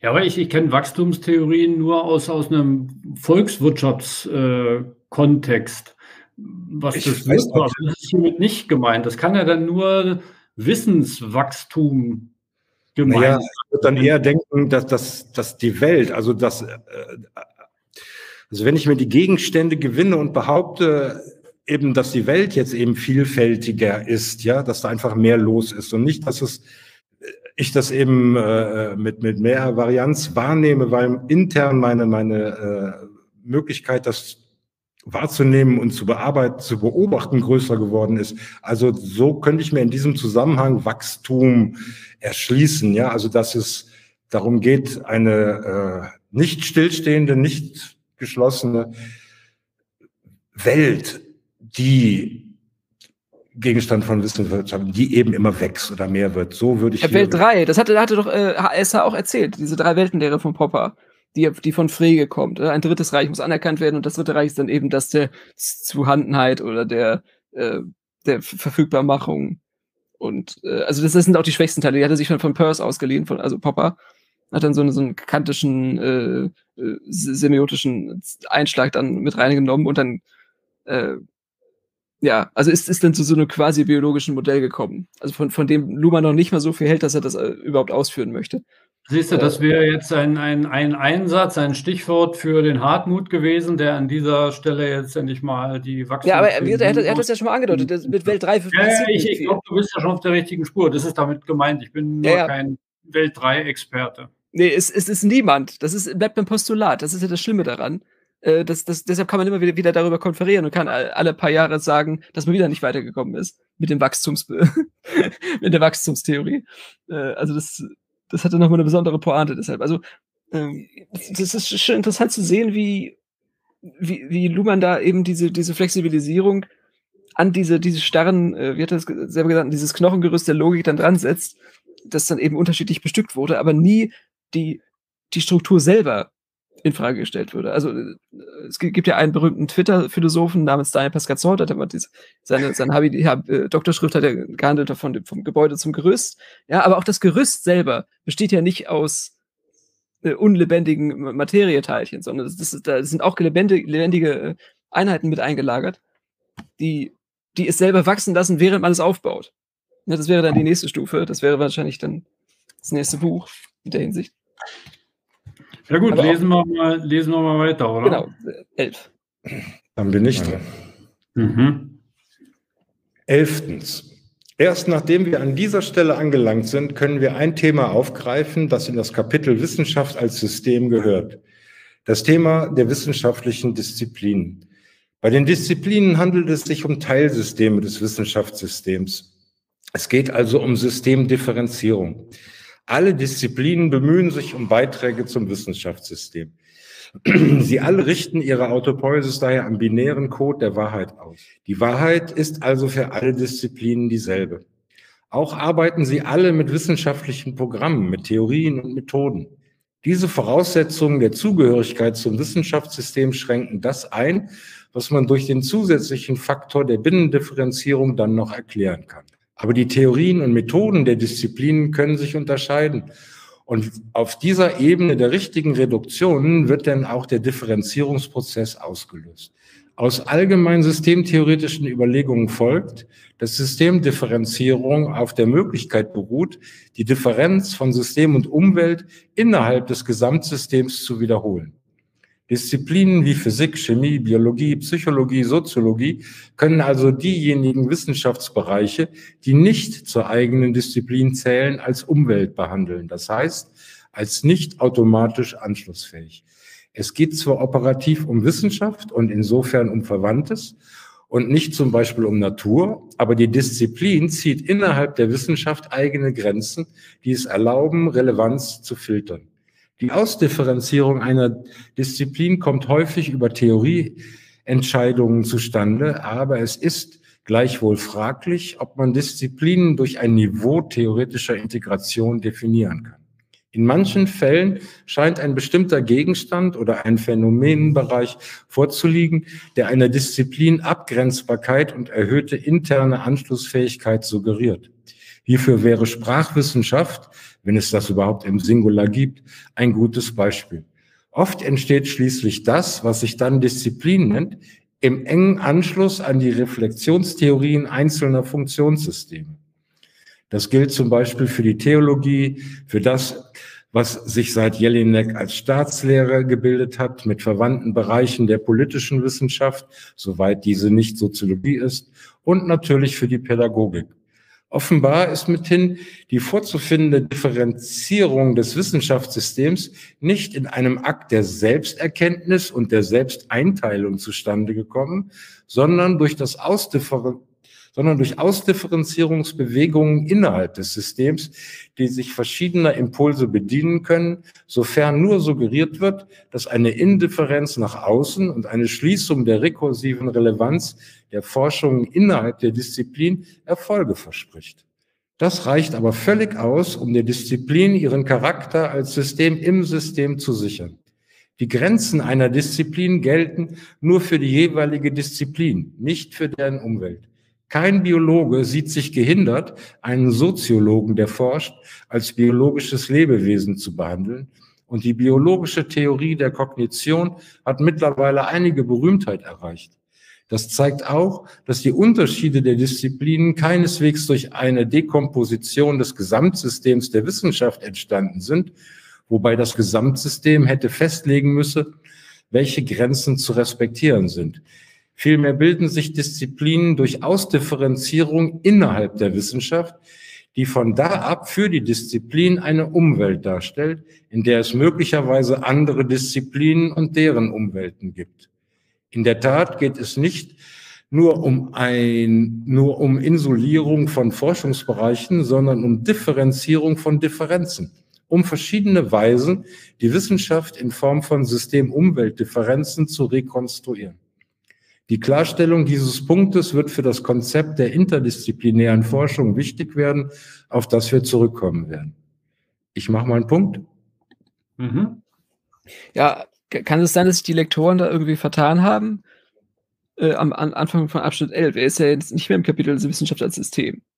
Das ist ja das falsche Kapitel dann äh, zum Abschnitt. Äh. Ja, wir sind immer noch bei richtige Reduktion. Ja, ja, aber das äh, offensichtlich hat das keiner gemerkt. Äh, weder Surkamp noch er selber. Dass er dann. Naja, äh, man könnte es so lesen, dass eigentlich in das Kapitel Wissenschaft als System gehört. Ja. Obwohl ja. es jetzt in dem anderen steht. Mhm. Also im Prinzip will er eigentlich nur noch mal darauf hinaus, dass eben auch ähm, die Unterscheidung System und Umwelt in sich selbst wieder eintritt und eben für eine Ausdifferenzierung von verschiedenen Disziplinsystemen im Wissenschaftssystem ähm, sorgt. Und interessant ist, und das finde ich auch genau gut beobachtet, dass sich das eben nicht nach einer Gattungs- oder Artenlehre vollzieht, wo irgendein System sagt, so, wir müssten jetzt mal diesen Bereich abgrenzen und das nennen wir jetzt mal Physik und einen anderen Bereich, den nennen wir Soziologie, sondern die Disziplinen bilden sich durch Ausdifferenzierung innerhalb der Wissenschaft, die von da ab für die Disziplin eine Umwelt darstellt, in der es möglicherweise andere Disziplinen und deren Umwelten gibt. Das heißt, das haben die Disziplinen schon selbst abgegrenzt, weil sie einfach gesagt haben, für den Gegenstandsbereich oder mit dieser Unterscheidung sind die anderen Disziplinen nicht mehr anschlussfähig im unseren Sinne. Und so äh, beschreibt er den Prozess der, der Ausdifferenzierung, was unter Umständen dazu führt, dass oft äh, unterschiedliche Disziplinen zum selben Gegenstand auch durchaus unterschiedliche Aussagen treffen. Also wenn man jetzt mal Psychologie und Soziologie vergleicht, die reden ja teilweise über denselben Gegenstand, aber eben völlig anders. Das ist wieder eine Skalierungsfrage. Das ist, das begleitet die, also die, die Dimensionsreduktionen erfolgen auf anderen Aggregationsniveaus und ja gut, mit Relevanzfiltern ist ein bisschen, ein bisschen hart gesagt. Also das gilt nicht für alle Disziplinen, dass dass, dass dieser, dass, dass er eher, eher ein massenmediales Unterscheidungskriterium ist. Ähm. Naja, aber ja, auf das, was ich gesagt hatte, würde er nochmal zurückkommen, gerade wenn ja. es um interdisziplinare Forschung geht, ne? weil, weil da muss man natürlich diese Probleme dann, dann wieder, wieder lösen, dass man eigentlich für sich mit seinen Unterscheidungen und seinen Begriffen und seinen Methoden gegenseitig füreinander nur Umwelt ist. Ja, aber es ist hier dann eben auch schon die Tür ein ganzes Stück oder der, der, der Weg gegangen, zu sagen, eben in den Disziplinen gibt es dann eben auch verschiedene Erkenntnistheorien, ne? also die in der ja. einen Disziplin sind. Oder er kann zwar was über Logik sagen, aber wenn man eben aus der Logik kommt oder aus der Mathematik, dann sagt man eben, hättest du besser geschwiegen. Mhm. wenn er es als Soziologe tut. Aber reden kann ja, er. Aber umgekehrt genauso. Also wenn jetzt zum Beispiel ja. KI-Forscher äh, gesellschaftstheoretische Großthesen jetzt herausplärren auf irgendwelchen Panels weltweit, äh, wo, wo, äh, wo man auch das Grausen bekommt, das, was, was man sich unter, eine, unter einem gelingenden Alignment vorstellt mit Human Values, äh, dann, ja. Also dann, dann schätzt man diese wechselseitige Intransparenz dann wieder doch, interessanterweise. Also es wäre ja gruselig, wenn alle alles äh, beherrschen würden. Ähm, ja. Ja. hast du völlig recht. Und die Reflexionstheorie, das hatte ich also im Reflexionskapitel das ja auch schon angemerkt. Es geht ja nicht einfach nur um Flexionen. Es geht ja nicht einfach nur um das bloße Rückspiegeln, sondern das Zurückspiegeln von etwas. Aber das, haben wir noch nicht gelesen. Das kommt erst als nächstes. Ah, okay, okay, okay. Dann habe ich das anders sortiert. Also insofern ja. dürfen wir noch nichts verraten. Ich lese da mal weiter. Oder hat jemand noch was? Die Ausdifferenzierung von wissenschaftlichen Disziplinen setzt einerseits Wissenschaft voraus als Domäne, in der sich die Disziplin etabliert. Rückläufig verstärkt sie dann aber auch die Ausdifferenzierung der Wissenschaft selbst. Teils kontinuieren, zwar jetzt in der Form von akademischen Disziplinen, Erkenntnisbemühungen, die unmittelbar an schon eingerichtete gesellschaftliche Subsysteme anschließen und mit ihnen wachsen, so die professionsbezogenen Disziplinen der Theologie, Jurisprudenz, Medizin, und seit dem 18. Jahrhundert auch der Pädagogik. Dies allein hätte das Konzept wissenschaftlicher Disziplinen, wie es sich im 19. Jahrhundert durchsetzt, jedoch nicht tragen können. Es kommen nun Disziplinen hinzu, die das alte Konzept der Naturphilosophie ersetzen und sich mit Hilfe von nur wissenschaftsinternen Unterscheidungen gegeneinander abgrenzen, vor allem Physik, Chemie, Biologie, Psychologie und Soziologie.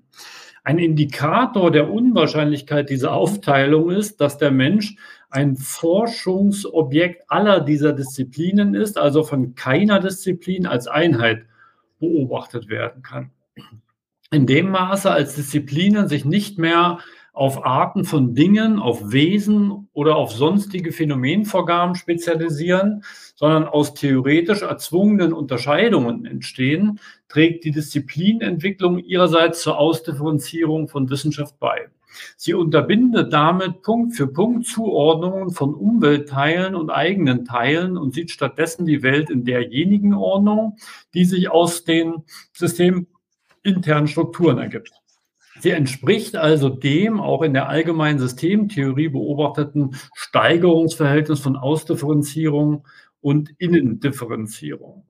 Trotzdem bleibt auf der Ebene Disziplinenbildung der Ausdifferenzierungseffekt beschränkt, und zwar dadurch, dass Disziplinen zugleich Einheiten der Ausbildung sind und damit ein Spektrum der Verwendbarkeit auf dem Arbeitsmarkt und in beruflichen Positionen definieren. Sie sichern eine hinreichende Breite der Ausbildung und der beruflichen Verwendungsmöglichkeiten. Die Primärdifferenzierung des Wissenschaftssystems unterliegt also noch gesellschaftlichen Anforderungen, die nicht spezifisch wissenschaftlich legitimiert sind. Und auf der Ebene der weiteren Differenzierung nach Forschungsgebieten koppelt die Wissenschaft sich völlig von Erfordernissen struktureller Kompatibilität ab. In dem Maße also, wie es zu Differenzierungen in Differenzierungen in Differenzierungen kommt und Systembildungen nach innen wiederholt werden, gewinnt das System Unabhängigkeit von Strukturvorgaben. Und erst die Forschungsgebiete des Wissenschaftssystems erlauben eine flexible, eigendynamische Forschung aber eben im Schutz von Disziplinen, die garantieren, dass das, was hier geschieht, gesellschaftlich als Wissenschaft anerkannt ist, wird. Disziplinen zollen einander den kollegialen Respekt, den man schuldet, wenn man nicht zureichend versteht, womit der andere sich befasst. Damit ist jedoch über die Form des Verhältnisses der Disziplinen zueinander noch wenig ausgemacht. Orientiert man sich vergleichsweise an den Formen gesellschaftlicher Differenzierung, so kann Disziplindifferenzierung weder als hierarchische, stratifikatorische noch als funktionale Differenzierung charakterisiert werden. Die alte Hierarchie der universitären Lehrgegenstände, für die Dozenten zugleich eine Karrierestruktur bedeutete, wird gegen Ende des 18. Jahrhunderts durch die sich anbahnende Differenzierung in Disziplinen gerade aufgelöst und abgelöst. Die paradigmatische Repräsentativität der modernen Physik beruht auf ihrer Auflösungsstärke und Rekombinationsleistung, nicht auf der Möglichkeit einer hierarchischen Kontrolle anderer Disziplinen. Die Disziplinen betrachten einander als gleichrangig, sie differenzieren sich horizontal. Wenn man sich Rangunteile bilden, dann aufgrund disziplinspezifischer Einschätzungen, so wie die Nationalökonomie die Achtung der Naturwissenschaften gewinnt und die Achtung der Sozialwissenschaften verliert, in dem Maße, als sie die Form eines mathematischen Kalküls annimmt. Ebenso wenig trifft aber die Charakterisierung als funktionale Differenzierung zu, denn Disziplinen spezialisieren sich ja nicht auf Sonderprobleme, die das Gesamtsystem Wissenschaft zu lösen hat, etwa Inklusion der Forscher, Methodenentwicklung, Reflexion, Mittelbeschaffung, Sie beruhen zwar auf der funktionalen Differenzierung des Wissenschaftssystems, realisieren selbst dann aber Differenzierung in anderer Form. Aber in welcher? Vielleicht bisher. Ja, große Fragen habe ich jetzt daran nicht. Das ist eigentlich so ein bisschen ein Abriss, eine Darstellung, so ein Durchgehen. Ne? Also das trage ich mit, was er da schreibt. Ja, vor allem das äh, mit diesem, diesem kleinen Seitenhieb auf die Nationalökonomie. Ja. Das hat sich ja nochmal verheert in den Jahrzehnten, seitdem das geschrieben wurde, dass die Wirtschaftswissenschaft sich erst seit dem Klimawandelproblem als Sozialwissenschaft zu verstehen beginnt, also sich rückerinnert, woher sie eigentlich kommt und dass sie eben nicht, äh, dass das eben nicht die, die Weltwirtschaft gleichzusetzen ist mit den, mit den Bedürfnisketten äh, des westlichen Menschen oder so, oder des, des, der Basisstrukturen. Ja, ich mir ist auch nicht sonderlich viel äh, Bemerkenswertes aufgefallen. Also alles schön, schön beschrieben, ja. Ja, schön ist der Satz gewesen, äh, Disziplinen zollen einander den kollegialen Respekt, den man schuldet, wenn man nicht zureichend versteht, womit der andere sich befasst. Das ist so typisch Höflichkeit, ne? Von Luhmann. Ja, aber, aber es, es kann, also wie gesagt, das, das Fachhochschulsystem und eben diese ganzen Privat, dieses, diese Fresenius-Institute und dieses ganze Privatschulwesen, was jetzt international dann auch äh, Fuß fasst, da kann man sich dann schon fragen, ob da nicht einfach schon für die Konzernstruktur dann äh, darauf zugearbeitet wird und dass das eigentlich den Rahmen allgemeiner Wissenschaftlichkeit verlässt und dass man dem, dem dann eben nicht mehr Respekt zollt, eben weil man weiß, was der, was der andere da macht. Na, wenn, wenn man jetzt zum Beispiel von irgendwelchen äh, Fachhochschulen hört, dass da so, so Firmenportfolios eigentlich schon vorgearbeitet werden in der Masterarbeit. Und da muss dann ja. der Firmengründer nimmt das praktisch entgegen als Bewerbung äh, für die Einstellung. Bei Werkstudenten hat man das ja ähnlich. Äh, also das, das ist ja alles noch viel schlimmer geworden. Ja, ja große Arbeitgeber, große Träger nehmen Einfluss auf das, was die Hochschule als Lehrinhalte hat, also auf die Modulpläne und so weiter. Nee, was sie als Lehrausgaben formuliert. Also, dass, dass man praktisch mit der Abschlussarbeit äh, eigentlich schon äh, wirtschaftlichen Interessen entspricht. Und zwar ohne, ohne überhaupt Scham oder Schminke drumherum noch. Ja, ja aber das ist nicht um Bilden geht, sondern nur noch um Employability. Ja, also ich genau, das ist ja Teil des Erziehungssystems, was mhm. äh, Selektionskriterien für Karrieren erm ermöglicht. Und ja. weiter geht es da nicht. Da geht es nicht um Forschung oder so, sondern um Karrieren ermöglichen. Oder auch nicht um Wahrheit, Lehre sondern um Verkaufbarkeit. Genau, ja genau, also dann wird aber vom Wahrheitskriterium abgewichen und dann muss man äh, nachträglich umformen, was die letzten Jahre dann da passiert ist. Das heißt, dass man schon von vornherein an wahr, unwahr nicht interessiert war offensichtlich. Äh, in sehr speziellem Sinne, sagen wir mal vorsichtig, ja. Nee, nee, im, im relativ, doch, du bist doch, hast doch gesagt, du, du findest die Texte super und ja. äh, du lobst dir jeden ich Satz. Jetzt hier, ich, ich könnte explodieren bei manchen dieser Dinge, okay, die okay. du ansprichst. Ich, ich, ich weiß, ich weiß, ich weiß. Deswegen bleibe ich höflich. Konstantin, du bist dran. Am ehesten kann man von segmentärer Differenzierung sprechen, denn das abstrakte Problem, das die Bildung von Disziplinen anregt und schließlich erzwingt, ist immer dasselbe es ist das Problem der Kombination von Varietät oder Redundanz, von Reichtum an Gegenstandserfahrungen und Überraschungen auf der einen und Konstruktionsmöglichkeiten auf der anderen Seite. Eine generell in Gang gebrachte Steigerung des Auflösungs- und Rekombinationsvermögens führt schließlich, ähnlich wie das demografische Wachstum, zur Notwendigkeit kleinerer Einheiten zu bilden, die den Organisationsproblemen gewachsen sind, Redundanzen ordnen und daraufhin wieder mehr Varietät zulassen können. Ja, zum Beispiel mit Begriffsbildungen. Klimaschutz, obwohl das eigentlich Menschenschutz ist zum Beispiel. Äh, die Disziplinbildung orientiert sich an diesem wissenschaftsinternen Problem. Sie orientiert sich nicht an unterschiedlichen Gegenstandsfeldern, die vorher schon vorhanden wären und wie Kolonien nach und nach ok okkupiert werden. Sie führt deshalb auch nicht zu gegeneinander abgeschlossenen Regionalontologien, sondern bildet ihre Gegenstände nach Maßgabe ihrer Theorien. Das heißt zwar, dass die einzelnen Disziplinen unterschiedliche Phänomenbereiche erfassen, nicht aber, dass die gesellschaftlich äh, konstituierten Dinge wie Länder oder Wolken Menschen oder Tiere, die jeweils nur eine Disziplin konstituiert, nee, konzipiert werden müssten. Und wenn eine Disziplin das versucht, hierfür ist erneut Sprachwissenschaft und besonders Linguistik ein Beispiel, wird sie kontinuierlich darunter zu leiden haben. Je nachdem, wie das Problem von Varietät und Redundanz gelöst wird, entstehen sehr unterschiedliche Disziplinen. In diesem Sinne, aber das gilt eigentlich auch für Familien und Siedlungen tribaler Gesellschaften, kann man dann nicht mehr von gleichen Einheiten sprechen. Ob Gleichheit oder Ungleichheit gesehen wird, ist eine Frage, über die das Schema des Beobachters entscheidet. Jedenfalls unterscheiden sich die Disziplinen erheblich, vor allem nach dem Grade der Mathematisierbarkeit und nach der Komplexität ihrer Gegenstandsauffassung. Aber zum Beispiel auch in der Frage, ob sie, wie die Physik, mehr in Relationen denken oder, wie die Biologie, mehr in Einheiten, die sich selbst im Raum begrenzen. Das schließt jedoch, das schließt es jedoch nicht aus, von segmentärer Differenzierung zu sprechen, denn solche Ungleichheiten ergeben sich zwar, werden aber nicht zum Prinzip der Abgrenzung der Disziplinen gemacht. Was zum Beispiel die Folge hätte, dass eine hochgradig mathematisierte Physik es verbieten müsste oder ihre Identität verlöre, wenn mathematische Methoden auch in anderen Disziplinen mehr oder weniger erfolgreich angewandt werden. Je genauer man die Beschreibungen justiert und je mehr Unterscheidungen man benutzt, desto mehr Unterschiede zwischen den Disziplinen wird man entdecken. Denke etwa an die Zeithorizonte und das Umschlagtempo des jeweils forschungsrelevanten Wissens und im Zusammenhang damit an die relative Bedeutung von Büchern bzw. Zeitschriften bzw. zirkulierenden, aber noch nicht publizierten Schriften für die Forschung. Archive zum Beispiel. Das wird wiederum beeinflusst, das wiederum beeinflusst die Stellung von Klassikern und die Unsicherheit in der Frage, welche Autoren einer vergangenen Generation noch aktuelle bzw. nur historische Bedeutung haben. Klassiker mögen wegen ihrer Blickweite als ein heute nicht mehr erreichtes Ideal gerühmt werden. Sie finden aber vor allem in der Soziologie ihren Weg auch in die Theorieliteratur und in die Fußnoten, ganz zu schweigen von der Anomalie, dass ein Autor der Pflegeljahre des Fachs Karl Marx immer noch Argumente liefert. Ferner differieren die Disziplinen in ihren Leistungsbeziehungen zur gesellschaftlichen Umwelt. Manche haben es leichter als andere, ihre Konstrukte und deren technische Realis Realisation in den normativ-institutionellen Kontext anderer Funktionssysteme einzuordnen oder, wie die Medizin, im allgemeinen gesellschaftlichen Leben Wertschätzung und Akzeptanz zu finden.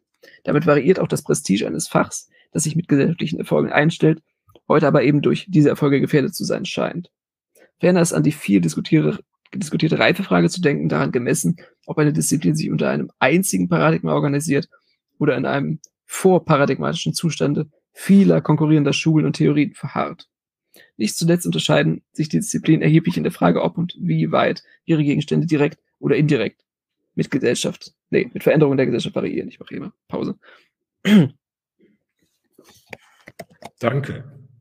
Ja, und hier ist die Fußnote, was ich hier eben meinte. Drittens könnte man auch an die Vorteile denken, die es bietet, von Sachproblemen auf Textprobleme umzuschalten. Und äh, da wieder würde, da habe ich mich ja eben mehr drunter selbst einsortiert. Ja, aber, aber dann, das geht eben mit dem Erfahrungsgewinn also äh, Erfahrungsverlust dann einher, dass man den Erfahrungsgewinn eben nur noch in der Exegese sucht und kein Entsch Eigenwissen mehr heranträgt. Entsch ja, das muss ich dann schlucken. Ja, da hast du völlig recht. Mhm. Ja, das geht hier eine Menge los. Ne? Also er ist bei der Binnendifferenzierung begründet, also, also beschreibt ihn, aber in welcher? Ne? Realisieren selbst dann aber Differenzierung in anderer Form, aber in welcher? Und dann kommt er ja hier dazu wie in Familien oder in tribalen Gesellschaften ne, und begründet das, also was heißt begründet? Also macht das fest ein bisschen an Beobachtungen. Ne? Notwendigkeit, kleinere Einheiten zu bilden, die den Organisationsproblemen gewachsen sind, Redundanzen ordnen und daraufhin wieder mehr Varietät zulassen können. Und da habe ich mich dann schon ein bisschen, war ich, also hätte ich jetzt nicht mit gerechnet, dass er dann auf tribale Differenzierungsform. Ja, aber, aber wie gesagt, das, das sieht man jetzt ganz, ganz interessant seit, seit ein paar Monaten. Äh, also, dass, dass die OpenAI-Spezialisten für, für ihren mathematischen und, und, und code-spezifischen Teil unfassbar tief eingedrungen sind in ihr, in ihr eigenes Fach und das Fach neu begründet haben, aber dann bei diesem ganzen anderen Teil praktisch noch im Tribalismus gefangen sind. Dass, dass sie dann eben naiv genug sind zu glauben, dass sie das auch wieder aus eigener Kapazität heraus schaffen können. Ist, ja, ich glaube, das hat gar nicht, aber ich, ich teile deine Beobachtung. Ne? Also, also, also mathematisch, hochspeziell ja. und auch in der Konstruktion sehr produktiv. Und das ist ja das, was die AI-Spezialisten machen wollen, nämlich versuchen, künstlich sowas wie Intelligenz herzustellen. Und, und wenn sie dann das beschreiben müssen, was sie glauben, was das Modell dann macht, so wie Chain of Thought, gibt so COT, solche Begriffe. Da schlackern einem die Ohren, wenn man jetzt so ein bisschen äh, philosophisch oder so informiert ist, weil ja die Begriffe, Thought, Gedanken, dann doch deutlich komplexer bestimmt sind als das, was jetzt der KI-Mathematiker sich mal schnell aus dem Köcher zieht, um, um halt irgendwas dazu sagen zu können. Ja. Und das Interessante ist, wenn man mit denen darüber spricht, dann sagen die, ja, ja, das ist ja nur ein Wort. Das ist ja eigentlich egal. Mir geht es ja um ganz was anderes. Und das ist so die, die Schwierigkeit, dass da noch gar kein Verständnis dafür da ist, dass das ist ja nur ein Wort, also ein Platzhalter, ein Symbol, dass da eben ganze Welten dranhängen und dass das nicht so einfach ist wie, ja, dann nenn es doch einfach anders. das ist genau die, die Schwierigkeit. Aber das kann ich schon verstehen, weil darum geht es denen ja einfach gar nicht. Ne? Die sind eigentlich in ihrem Disziplin, Kontext eingebettet, müssen gucken, dass ihre Paper veröffentlicht werden und da wird kein Paper in einem KI-Magazin mehr oder weniger veröffentlicht oder zitiert, wenn er jetzt eine besonders gute Abhandlung zum Thema Gedanken aufschreibt und dann auf Hegel und wen, wen, wen weiß ich noch zurückgreift. Ne? Das ist, darum geht es einfach nicht. Ja, na klar, könnte man auch wieder mit Luhmann sagen, Hauptsache, also der Technik geht es darum, dass es funktioniert. Und nicht. Nee, dass man äh, Schadenbegrenzung betreibt im Vorhinein, dass man aufpasst, dass die Sachen, die man, die, die Geister, die man da gerufen hat, die, die, äh, dass man, dass man die nicht mehr loswerdet, wenn man sie auf eine äh, informationstechnisch unterinformierte Bevölkerung loslässt. Die dann macht damit was, was, eben, was, was sie eben möchte. Also es geht ja, ja jetzt mittlerweile, dass man äh, KI-Stimmen äh, von menschlichen Stimmen mit menschlichen Stimmen trainieren kann und die dann äh, äh, Sachen authentifizieren lassen können über Telefonate, zum Beispiel äh, Kreditkarten, äh, Verifikationen und so weiter. Also das, äh, das, das ist ja das Schlimme. Das Böse wächst ja immer schneller als, als die Gutartigkeit, mit der man das einmal angefangen hatte. Das hat auch Sam Altman mal gesagt in dem Feed. Da hängt was für mich Spannendes dran, und zwar die, die, die, äh, ähm, wie, wie schwer es fällt, die Unterscheidung zwischen Echt und Fälschung aufrecht zu erhalten. Ne? Also jetzt mit hier im Hochschulkontext eben, dass jetzt eben ChatGPT eben auch ChatGPT-Seminararbeiten erkennt. Oder wie du es gerade gesagt hast, mit der Stimme authentifizieren, einen ja. Vorgang, eine Transaktion oder Bilder, ja, was ist das Original? Also ist das noch hin und her da und dort? Wie, wie, wie in der, wo du das gebracht hast, gerade in der Öffentlichkeit, ähm, wie schwer es fällt, sehr vielen darauf zu verzichten, einfach zu sagen, ich lasse die Unterscheidung echt falsch hergestellt natürlich einfach mal weg, weil es ist jetzt Makulatur meiner Ansicht nach in vielen Fällen. Ja, aber ich würde ganz im Gegensatz zu dem, was, äh, also Konstantin hat ja das äh, Argument stark gemacht, dass man sowas im, im Vorhinein, also gesellschaftliche Folgen von solchen technischen Entwicklungen im, im Vorhinein irgendwie abschätzen müsste und entscheiden müsste, ob man es macht oder nicht. Und ich glaube, dass das prinzipiell nicht funktionieren kann. Ja. Das haben wir ja auch gelesen, wo man sagt, der Konkurrenzdruck der Wirtschaft und der, der, der äh, in der Politik durch Waffen waffenfähige Auseinandersetzungen zwingt dazu, dass man das macht. Und insofern finde ich diese Strategie, die ja jetzt gewählt worden ist von diesem OpenAI-Unternehmen, dass es sagt, wir wissen, da wird was ganz Großes kommen, wir wissen nicht wann und was und wissen auch nicht, in welchem Maße es gefährlich wird, aber wir glauben, dass wir wenn wir das in möglichst kleinen Schritten immer gleich der Gesellschaft zum Spielen, Ausprobieren zur Verfügung stellen, dass dann die negativen Auswirkungen noch mehr einholbar sein werden, als wenn wir jetzt zehn Jahre im Geheimen weiter forschen und dann das Ergebnis auf die Welt loslassen. Ja, aber Technikfolgenabschätzung bin ich auch sehr skeptisch, ja, weil eben die nicht bekannten Wirkungen, Nebenwirkungen und so weiter, woher soll man die dann wissen? Auf der anderen Seite möchte ich, habe ich was gelesen jetzt, dass es, was die Gentechnik angeht, dass ja eine, eine Ethik formuliert worden ist, mit der begrenzt oder zumindest eingegrenzt sein soll, was denn in Laboren passieren kann und was äh, nicht mehr okay ist. Ne? Ja, aber wie gesagt, das ist, das ist ähm, vom Wirtschaftssystem nochmal entlastet. Das, die KI-Sache ist ja vor allem ein, äh, also ein Anliegen der, der volkswirtschaftlich stärksten Nationen, so ein bisschen wie Kernfusionsforschung. Und äh, Reproduktionstechnik ist sowieso was ganz Schwieriges in, in Zeiten abnehmender ja. Fruchtbarkeit insgesamt und in der Bevölkerungsabflachungslinie. Äh, aber interessant, also wo andere gesagt hat, mit diesem voraus einen äh, Blick auf die Auswirkungen der eigenen Tätigkeiten, also da, da, kommt ja Luhmann wieder auf diese Klassikersprache zurück. Ja? Also Klassiker mögen ihre, wegen ihrer Blickweite als ein heute nicht mehr ideales, äh, erreichtes Ideal gerühmt werden, finden aber dann Eingang in die Fußnoten und ne, die, die Rudimente davon sind dann eben, was du gesagt hast, André, dass Kategorientheoretiker dann versuchen, doch Hegel auf ihre Seite zu ziehen. Ne, in, so, in so zwei, drei Sätzen, ja, Dialektik kann man eigentlich auch verstehen als äh, Rekursivitätsformel äh, einer speziellen äh, Operationsweise, die die aber auch schon bei uns zu finden ist. Ne? Also dass man den Informationsdurchsatz, dann, die, dass, dass man es dann schafft, das so zu, zurechtzubiegen, äh, dass, dass man da ja. eigentlich paradigmatisch. Die, die, diese Verwendungen signalisieren ja wenigstens noch eine Möglichkeit der Anschlussfähigkeit. Ne? Also da sagen diese Mathematiker ja, zumindest interessiere ich mich für Hegel und schreibe das mal auf und die würden dann einem Philosophen, der das genauer weiß, zuhören. Aber ich meinte eher speziell diese Gesellschaftsmodelle, die jetzt in der KI-Diskussion eine ja, Rolle spielen. Also von KI-Wissenschaftlern, die dann äußern, ja, aber Gesellschaft müssen wir uns eigentlich auch so vorstellen wie ein großes Sprachmodell oder so. Solche, solche Re Reduktionen, die, die haben noch gar nicht mal das Problem so richtig verstanden von Gesellschaftsbeschreibung und Gesellschaftstheorie. Und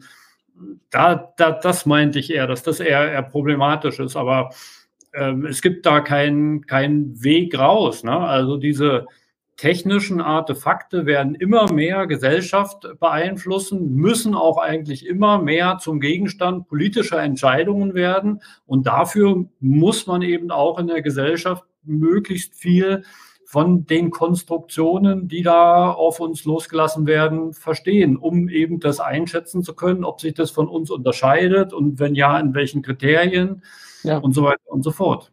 Ja, und dass es praktisch jetzt eine Art Rattenrennen aufgemacht wird, ob jetzt die, äh, die, der, der, Klimawandel noch mit KI aufgehalten werden kann oder ob das, ob das einen Kataklysmus gibt, eine Katastrophe am Ende oder zur Mitte des, dieses Jahrhunderts, dass dann beides zusammen äh, in, ineinander dann äh, irgendwie nach unten gezogen wird, katastrophisch.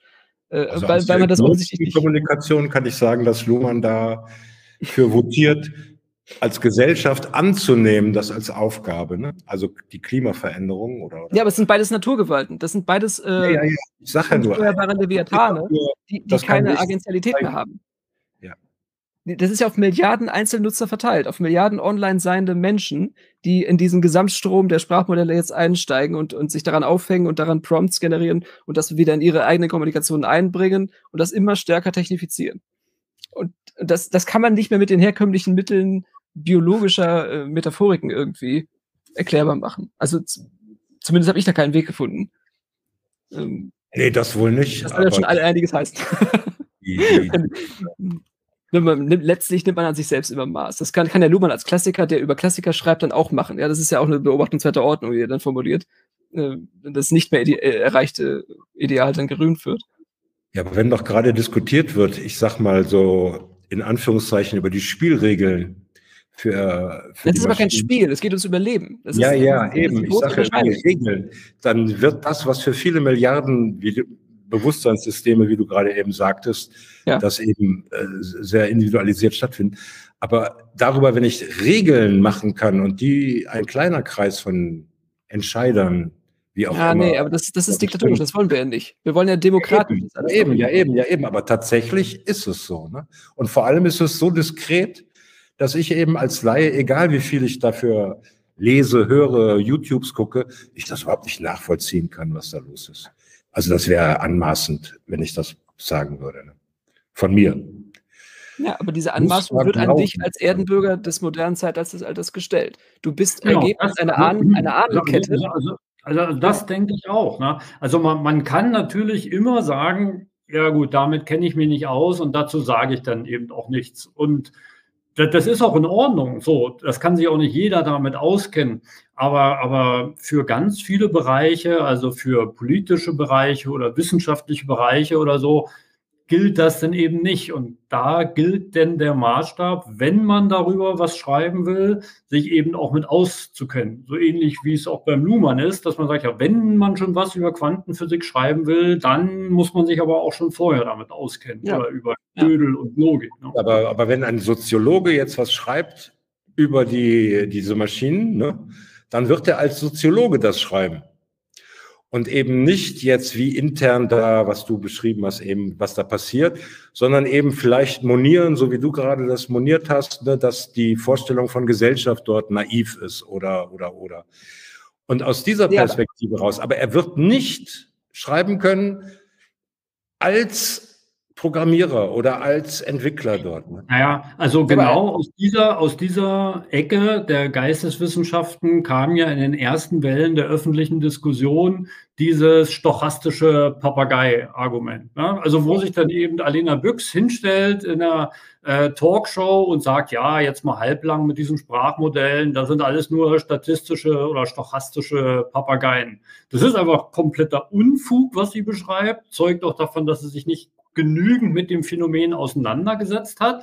Aber das war so eine, so eine Abwehrreaktion. Und in demselben Gespräch hat sie das dann auch mal ein bisschen erläutert. Warum? Weil sie nämlich gesagt hat, äh, da hat sie aus dem Nähkästchen geplaudert. Ja, bei uns im Institut, wir haben uns jetzt gefragt, ob diese ganzen Texte, die wir den ganzen Tag produzieren, ob wir überhaupt noch dafür gebraucht werden. So ethische Texte, Zusammenfassungen, irgendwelche Sachen oder ob das nicht irgendwann mal so eine KI besser kann. Also aus dieser Angst heraus, war sie dann echt glücklich, dass sie irgendwo mal aufschnappen konnte, ja, das sind ja alles nur stochastische Papageien, das wird alles viel heißer ja, gegessen. Eine abwertende äh, genau. Kommentar. Ja. Abwertend Experten, genau. Ja, vor allem während sie aus der Corona-Diskussion kam. Sie war ja für Corona auch schon die, Fach, die Fachfrau. Ja, also die, sie hat einfach dann, oder Ukraine-Krieg, vielleicht hat sie dann auch ein Statement rausgehauen mit dem Ethikrat, was man da noch machen könnte, welche Helme besonders schützen oder und dann, dann eben den KI-Schutz. Und das sind alles so, das sind so sprunghafte Momentreaktionen auf das, was gerade so auf den Schreibtisch kommt. Und das zerstört Glaubwürdigkeit aber im Kern. Und das, ja, und Peter, du hast es gerade gesagt, Peter, ich, kein Soziologe ähm, soll Programmierer noch mit sein können. Aber einfach nur dafür beklatscht zu werden, dass man etwas moniert, ist, ein, ist, ist einfach Wohlfall und bringt keine Erkenntnisgewinne. Das ist, man möchte, man möchte noch für die Unverständlichkeit gelobt werden dafür, dass man eben, oh ja, die Clickworker in Indien, was machen die jetzt mit der KI? Und das, das tut uns ja allen so leid, und äh, wo wir jetzt hier in der ersten Welt sitzen und so. Das ist, Aber da kam ja der Hinweis von ja. Luhmann schon, ne? Interdisziplinarität. Ne? Also da können Nee, nee, nee, Moment, Moment, aber das, das ist gebunden daran, dass man die Disziplinen selber alle äh, von der Pike auf gelernt hat und nicht von vornherein sagt, ich mache Interdisziplinarität. Weil da macht man letztlich gar nichts. Nein, nein, nein. Als, als Projekt. Ich habe Soziologen ja, also, dabei, ich habe Computerleute. Nee, nee, nee, aber, aber, das muss alles im Einzelkopf zusammengeschaltet werden. Das, hat Luhmann, das macht Luhmann doch vor. Luhmann hat eben ja, ja, ja, Er macht es aber auch nur unzureichend vor. Aber ich gehe ja schon ja, mit, dass wenn man in diesen Interface-Stellen arbeitet, muss das in Einzelköpfen zusammengedacht werden. Und das hat man ja schon gesehen bei dem gesellschaftlichen Phänomen der Digitalisierung, wo nur normale Computer mit Nullen und Einsen schon für gesellschaftlichen Unsinn oder Unruhe sorgten. Ne? Da stellt sich dann so ein Soziologe hin, Armin Nassé, und schreibt ein dickes Buch über Muster, wo irgendwie die Hälfte der Sätze aus technologischer Sicht ein völliger Unfug sind. Wo man einfach sagen muss, ja, nee, der hat es einfach nicht verstanden, worum es bei Digitalität geht. Und das ist das Problem, dass die, die solche und äh, dass die, die, die solche Sachen schreiben, selber gar nicht einschätzen können, ob sie jetzt irgendwas auf diese Sprachmodelle projizieren aus ihrer humanoiden Umwelt oder ob sie da was verstanden haben. Und deswegen kommen da eben oft Sachen raus, wo man sagen muss und das auch sagen sollte, ja, nee, das ist aber Unsinn. Ja. Oder Schwachsinn, also im Sinne von noch zu schwach an Sinn. Äh, äh, äh, vielleicht besser, ja. Also es ist zwar abwertender, aber ist vielleicht besser, noch zu schwach. Es klingt, es klingt an äh, Sinnhaftigkeit. Genau. Im Gegensatz genau. zu, dem, zu dem Wahnsinn, den sich KI-Forscher zu Gesellschaftstheorie überlegt haben. Ja, das ist dann die, die, Übersteigerung und dann die Untersteigerung auf der anderen Seite. Und irgendwo dazwischen entsteht dann ein Diskurs. Jetzt gut, habe mal sehr anders gesagt.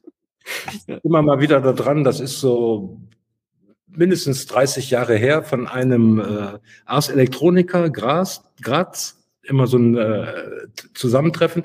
Dort war das Motto damals, eben Computer kamen auf, wurden auch in der Kunst und so weiter benutzt, das elektronische Gehirn. Das ist schon mal erzählt, ja, ja, ja. Das so für Lieschen Müller zu Hause am Sofa dann gesagt wurde, was ist ein Computer, dass einfach diese Analogie gewählt wurde und elektronisches Gehirn und dann wurden Computer damit identifiziert die Maschine denkt nicht richtig und so weiter. Also bei diesen Transfervorgängen, sage ich mal, bin ich grundsätzlich misstrauisch. Ja, also, ja, ja, das ist ja jetzt bei neuronalen Netzen noch viel schlimmer, ne? dass man sagt, ja, eigentlich ist dieses, was die neuronalen Netze, also diese technischen Modelle machen, sei wohl genau das Vorgehen, was das Gehirn macht. das ist einfach Unsinn, das ist einfach Quatsch. Ja. Und da meine ich, ich werde das in diesem Leben nicht mehr nachvollziehen. Ja, aber, aber das ist, aber bitte dann, dann behalte das für dich. Dann ist das aber keine Erkenntnis, die mitteilungswert ist. Also dann, dann, ja, doch, dann, doch, doch, doch, Also das finde ich schon. Er kann dann sagen, bitte nehmt mich nicht für voll, falls ich doch okay. mal darüber was sagen sollte. Das ist ja ehrlich, ja. das ist ja auch gut. Da muss man auch selber ja, sagen. Nicht nur, nicht, nur, nicht für voll nehmen, sondern nehmt meine, meine, meine Frage dann eben ernst, wenn ich dann eben sage, dazu kann ich nichts sagen, aber gib mir einen Tipp, ja, wen ich denn da genau und dass ich mir nicht eine Allzuständigkeit und eine Allkompetenz selber zuschreibe, sondern dass ich äh, mit einer gewissen Bescheidenheit da. Ähm ja, Bescheidenheit, aber dann eben disziplinär oder subdisziplinär sich dann seinen Verständnishorizont neu zu erarbeiten. Auf einer anderen Ebene. Aber nicht zu sagen, dass man generell nichts kann, nur weil man die Allkompetenz nicht hat. Ja. Das ist naiv. Ja. Okay, wir hören mal auf. Das war ein schönes, das war ein schönes Schlusswort vom Konstantin und dann sehen wir uns äh, nächste Woche wieder.